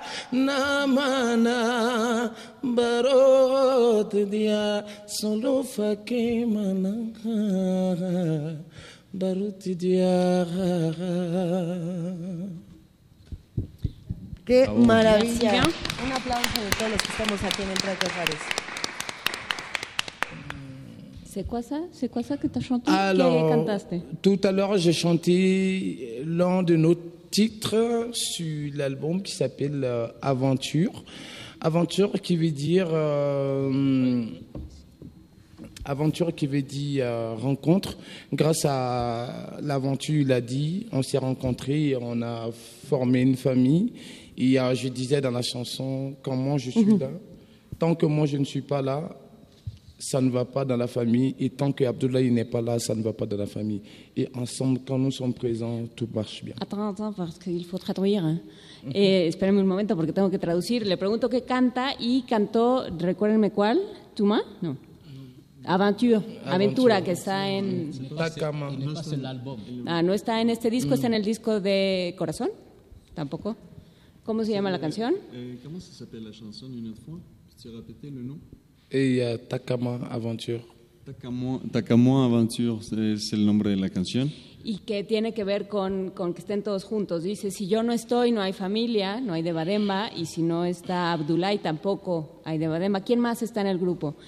Eh, les autres euh, qui sont dans le groupe En fait, euh, les, les, les, des grandes familles, c'est nous deux. C'est nous deux, parce que c'est nous deux qu'on a la base de Bademba. C'est Après, les autres, ils ont venu nous accompagner. Quoi. Il, faut, il, fait partie de la famille, hein. mais c'est nous deux qui présentent la, la grande famille. O sea, ustedes son la familia. C'est vous deux, la famille. Ils présentent la grande famille. Il y a d'autres grandes familles qui... A ver, para los que no hablamos francés, pero que sí nos familiarizamos a través de la música y de la sonoridad de las lenguas, que eso es algo eh, bien interesante, a lo mejor no entendemos todas las palabras, a lo mejor entendemos algunas, a lo mejor nos sensibilizamos a través de ello. Eh, eh, cuando escucho cantar a Mohamed, de inmediato recuerdo a otra banda que, si no me equivoco, también está en la disquera de Discos Corazón, que era la familia, familia Yabate eh, Yabate o Yabate. ¿no? Eh, en un momento más les digo cómo, cómo, se llama, pero lo que me llama mucho la atención es eh, la importancia de, de, una voz que tiene ciertos tonos de invocación, por así decirlo, mezclada con el funk, el jazz, el blues, el rock y toda una serie de géneros que en África tienen un crecimiento brutal y es increíble para los que estamos del otro lado conocerlo. No sé si esta pregunta fue muy larga para nuestro querido amigo Ismael. On entend le, les rituels dans, dans, les chansons et on entend aussi des autres rythmes, le, les funk, les rock, les blues. C'est comme ça que, que, tout, que tout ça, qu'il qu y a un mélange si, si rare. Alors, moi, je, je vais répondre que Abdullah, il, il, il écoute beaucoup d'influences, il écoute euh, un peu de tout. Il, euh, il écoute du, du andalouse, il écoute du funk, il écoute euh, même il écoute du rap pour, pour mieux améliorer ce qu'il veut faire comme musicalement, ramener les styles dans son truc. Donc pour lui, la musique n'a pas de frontières. Donc euh, il essaie de s'adapter à toutes sortes de musique. Attends, euh, Abdullah escucha muchas cosas, escucha, escucha rap, inclusive escucha la música tradicional africana. Abdullah, eh, Abdullah qu'est-ce que tu écoutes quelle, quelle, quelle, bande, quel, quel, quel, groupe, quelle agrupation euh, euh, Quand j'étais petit, j'écoutais beaucoup Paco de Lucia. Paco de Lucia. Paco de Lucia. Paco de Lucia à la okay. guitare. Parce que quand j'entends les sons de Paco de Lucia, j'entends un légèrement un son tonalité africaine dedans. Parce que la musique, c'est les mêmes familles. C'est pour ça quand j'ai dit débat Demba, il n'y a, y a, pas frontière, puisque la musique, c'est les. Tu vas jusqu'à Arabundalou, jusqu'à les blues, Wassoulou, les Touaregs, c'est des mêmes familles. C'est pour ça quand on écoute des Bademba, on, tu entends tous les sons, des blues, des Wassoulou, un peu flamenco, un peu, un peu de tout. Parce que la musique, c'est... La música es una familia, no tiene fronteras, hay blues, Sans hay flamenco, frontière. algo más, Ismael, que se me haya ido. Este, no, pues... Paco de Lucía, ya lo decías tú, Luisa, eh, todo, todo eso está ahí. Podemos, podemos escuchar un poco más, on peut, on peut écouter a Mohamed, on peut entendre Mohamed un peu plus. Oui, en chantant. Merci bien. Nos va a cantar un poquito más. Sí, muchas gracias. Tumanale, komena tumanale, tumanale, komena tumanale. Tumanale, chija kobena tumanale. tumalale jombene kan nyogone tamla kubina tumanale kubina wati lefe atumanale eh, eh, eh. kili to dimseni yala akili bin namma bayala. Tumanale ye kili to dimseni yala akili bin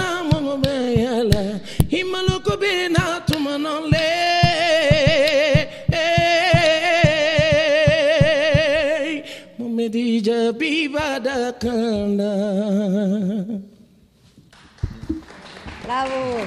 Y la se réveillé, está réveillé. A ver, estamos, estamos, empezando aquí con una transmisión de Periscope a través de la cuenta arroba iglesias esto es con B eh, de Victoria, y lo vamos a compartir en nuestras redes sociales en primer movimiento para que todos puedan conocer a Devademba. ¿Qué, ¿Qué es lo que escuchamos? En, en, esta voz. ¿Qué, qué, qué era, ¿Cuáles eran las palabras? Qu'est-ce qu'on a écouté eh, C'était Alors, il, Touma, il quoi Touma il qui, est, qui est marqué là, Touma, alors qui Touma. veut dire euh, chaque chose à son temps. Cada cosa a su tiempo, Tuma. Mm. T-O-U-M-A, de Devademba. Et, et, ça veut dire quoi, la chanson Ça, dire quoi, ça, Ça quoi veut dire euh, la chanson, chaque chose à son temps. Et il euh, faut jamais se presser, faut attendre son tour, ça viendra. Todo hay que esperar el momento. Diríamos en México, a cada capillita le llega su fiestecita. Usted, tranquilo, todo llega en su momento. ¿Y cómo, y cómo se dice dicho. eso en, en francés? ¿Cómo se dice acá? Ok. te- no, se Así. dice en... ¿En, ¿En qué están cantando? ¿En qué están cantando? A ver, ¿qué- ahí qué- está la pregunta. se langage- Bambara. Bambara, C'est une langue de l'Afrique de l'Ouest. del África del, Del oeste. del oeste. A ver, aquí nos están preguntando, eh, de- desde que empezamos a hablar precisamente de Casema de Diabate, eh, cómo, que era lo que estábamos, en, una, en ocasiones anteriores charlamos con, con, con la familia Yabate y fue una cosa impresionante. On a parlé avec le di- Diabaté dans, dans, dans ce programme. Ouais. Ouais. Y Il a, il a venu. así como nosotros nos lo preguntábamos, los radioescuchas preguntan cuál es su relación con los griots. C'est- quoi la relation avec les griottes C'est- de, de- de- du, du Debademba Les griottes Así es, al parecer es toda esta parte cultural y esta parte musical. Jelly Ouais, le jelly, oui. Bon, déjà, en parlant de Kassimadi Diabaté, déjà, Mhm. c'est c'est une légende, Kassimadi. Es una leyenda, eh, Yabaté. Sí, sí, fue una cosa impresionante. Franchement, pour être chanteur de Jelly, il faut suivre ses traces. Donc, euh, c'est nous, on a un bon lien avec les Jelly. Et, euh, Jelly et- Jelly, d'ailleurs, sa maman, sa maman Elle est euh, Jelly. qui s'appelle Kumba Kouyaté, j'ai beaucoup accompagné sa maman à la guitare. C'est une grande chanteuse. A ver, De cuéntanos un de poco. l'Ouest, la maman de Mohamed qui s'appelle Kumba Dian Kouyaté. Kumbaya. Kouyaté. Kouyaté. Kumba Dian Kouyaté. ¿Y cuál es la grande- palabra? Gili? Gili. Gili. Il est Gili. C'est Gili. les chants, c'est le, les genres, c'est quoi? Les guélis, c'est nous, ça n'existe pas. Si tu as des problèmes euh, dans la famille, tu as des problèmes avec ta femme, vous avez divorcé. Grâce à les griots, vous n'allez pas divorcer. Ils vont trouver un terrain Et Les d'entente. griots, ils vont venir parler. Si tu as des problèmes dans les familles, c'est les griots qui viennent parler des Ismael, problèmes. si, si tú entendiste, por Pues favor. los grillos son así, me imagino, como unas entidades que van a venir a ayudarte si tienes problemas en la familia. Este, si te has divorciado, van a venir y pues este, tú te vas a divorciar. Je voulais demander, Kassimadi, il était ici Eh, pas ici, mais oui, euh, A ver, cuéntanos. Mexico. Est-ce que euh, Mexico, on a parlé avec avec lui euh, dans le, dans ce programme à Mexico? No, no está aquí. Él, él que él está muy emocionado con con Ah, no, nos recuerda si mucho. está aquí, y aquí. Relacionamos directamente el trabajo que ustedes tienen en Devademba con el trabajo que, que se tiene desde, Sí. desde esta familia. Eh, nos tenemos que despedir, pero la gente está emocionadísima. eh, aunque no entendieron todos los fragmentos de la conversación, la sensibilidad que nos produce el lenguaje es maravillosa. ¿Dónde los vemos al rato? ¿Dónde se presentan para estar con ustedes? Où est-ce qu'on va? Nous voir euh, plus tard pour pouvoir euh, voir votre spectacle? Ah, ce soir, et ce soir, on va vous faire danser, puisqu'on est, on est venu uniquement pour ça. Hoy en la noche los vamos a hacer bailar y pues dicen que Solo vinieron vinieron para exclusivamente para eso. Ils sont pas prêts. qu'ils savent- Abdoulaye, c'est à mon tour de parler. Toi, tu parles trop, les griots parlent trop. S'ils ne sont pas prêts, qu'ils s'apprêtent parce que ça va bouger ce soir. Que si no están listos, pues se pongan listos porque se va a mover muchísimo esta, esta Nos aplicaron el pónganse vivos, básicamente. Est-ce qu'on peut écouter quelque chose qu'on va écouter euh, plus tard, ce soir Ce soir Ouais, qu'est-ce qu'on va Qui écouter bouge ou small Non, on voulait garder les, les Ouais, les surprises. surprises. Ça, c'est très fort, ça. Pues que quieren- No, dicen que no, quieren que guardar las que- sorpresas para esta noche. Se van a guardar la Nos, sorpresa. nos escuchamos en la noche, nos vemos a través de Periscope. Despedimos esta conversación agradeciéndoles muchísimo por habernos eh, otorgado su tiempo y un poco de su voz. Podemos, si les parece bien, despedirnos con una última. On va écouter Dianamo. Vamos a escuchar Dianamo Eso. de este disco de, de Bademba. Merci beaucoup. Ça fait plaisir. Muchísimas gracias a los integrantes de Demademba y a Ismael Cabello.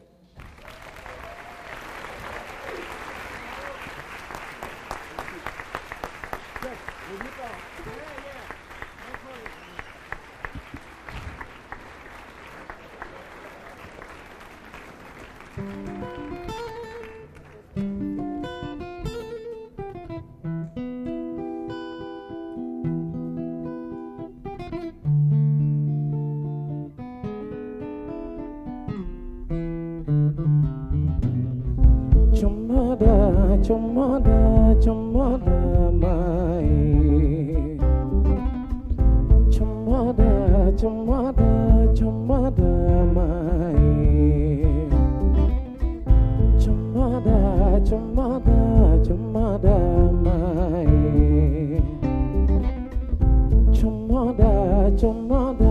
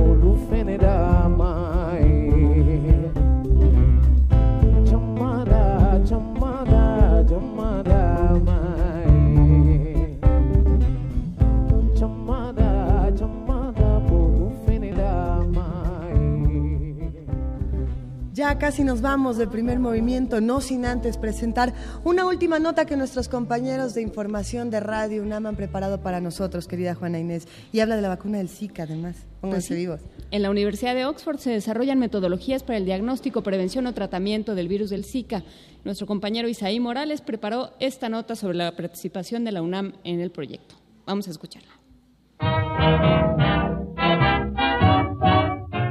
El Instituto de Medicina de la Universidad de Oxford, Reino Unido, elegirá en octubre un lote de vacunas contra el virus del Zika para un ensayo clínico con el objetivo de inducir respuestas inmunes y sobre su potencial para aplicarse en humanos. Para ello, la Universidad de Oxford estableció enlaces con centros de estudios del país, entre ellas el Instituto de Biotecnología de la UNAM. Juan Pablo García, académico de la Facultad de Estudios Superiores Iztacala de la UNAM, resaltó la importancia de la investigación. Es una gran noticia el que esto se esté desarrollando. Eh, realmente el proceso para obtener una vacuna es muy largo, sobre todo en estos tiempos en que la normatividad, las reglamentaciones para hacer segura cada una de las etapas de desarrollo de una vacuna, pues eso hace que sean muy prolongados estos procesos. Sin embargo, es una excelente noticia el tener ya en un futuro de mediano plazo la posibilidad de contar con esta vacuna que seguramente va a cambiar mucho del panorama en torno a Zika que, que ha sido un problema pues que se puede convertir en una verdadera alarma. El académico adelantó que una vez desarrollada la vacuna, es posible que no sea de fácil acceso. De entrada no será de facilidad que uno vaya y lo obtenga libremente. Yo creo que tendrá que ser un proceso donde gradualmente se ponga al alcance de la población, pero con una lógica de qué población está en riesgo de contraer este tipo de enfermedades.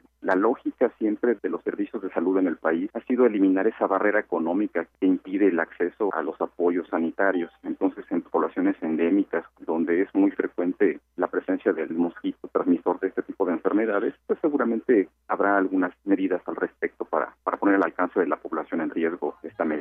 El Newton Fund, que financia proyectos de innovación y ciencia, asignó en 2014 un proyecto de 75 millones de libras por cinco años para los trabajos de investigación sobre la vacuna. Actualmente para México el apoyo es de 37 millones de libras hasta el 2021. El especialista explicó que uno de los objetivos fundamentales de la vacuna será prevenir en las mujeres embarazadas que el bebé nazca con algún problema neurológico. Para Radio UNAM, Isai Morales. Infinito agradecimiento para el 44 Festival Internacional Cervantino, para todos esos organizadores que nos abrieron las puertas del Teatro Juárez y que se encargaron de tenernos muy consentidos, muy cuidados. Ya nos vamos, querida Juana Inés de esa. Sí, mañana nos piden que digamos que mañana a las 12, precisamente Babú Diabaté de esta familia eh, que, ha, en México. que ha abierto camino de Senegal se, se, presenta a las 2 de la tarde con el grupo, eh, se presenta el grupo Kaira con Babú Diabaté de Senegal. Te ha de haber escrito mi hermana porque me mandó el mismo mensaje. Bueno, pues hay Sabina, deja de escribirle, Juanines. Ya nos vamos. Gracias, Cervantino. Nos escuchamos la próxima semana desde la cabina de Radio UNAM, Adolfo Prieto, 133, Colonia del Valle. Eh, recuerden llamarnos, recuerden escribirnos. Vamos a seguir en contacto este fin de semana. Y hay que dar las gracias a todos los que permitieron que este programa fuera posible. En la operación técnica, el querido Arturo González, el querido Francisco Mejía. En la transmisión, Javier Molina, Fernando Ramírez, que no han perdido la sonrisa en todo, y ya, llevan aquí como tres años. nuestra reportera Cindy Pérez Ramírez, Dulce García, la coordinadora de invitados y, y domadora de este circo, Amalia Fernández. en redes sociales, Vania Nuche, por supuesto. En la cabina de FM, quienes se quedaron para que esto fuera posible, Andrés Ramírez, gracias Andrés, gracias Itzel Naranjo, gracias Miguel Pérez, gracias Alejandro Maza. Nuestro asistente de producción, Francisco Ángeles, muchísimas gracias. Y nuestra productora, nada más y nada menos que Frida Saldívar, aquí con nosotros. Un agradecimiento especial al director de Radio UNAM, Renato Dávalos, a la subdirección de producción con Rafael Arce, que estuvo aquí con nosotros, de la misma manera que asistente de producción e información, Lorena Olivares. Un gran abrazo a jefe de unidad Romeo Vázquez, a Transporte Luis Gerardo Torres. Y nosotros queremos despedirlos invitándolos a que se queden escuchando Radio UNAM a través del 96.1 de FM. Y también en la, en la cabina de FM está Gerardo Zurrosa. Muchísimas gracias, eh, Gerardo, por hacernos llegar a todos lados. Un abrazo. Esto fue Primer Movimiento. El mundo desde la universidad y desde el Festival Internacional Cervantino.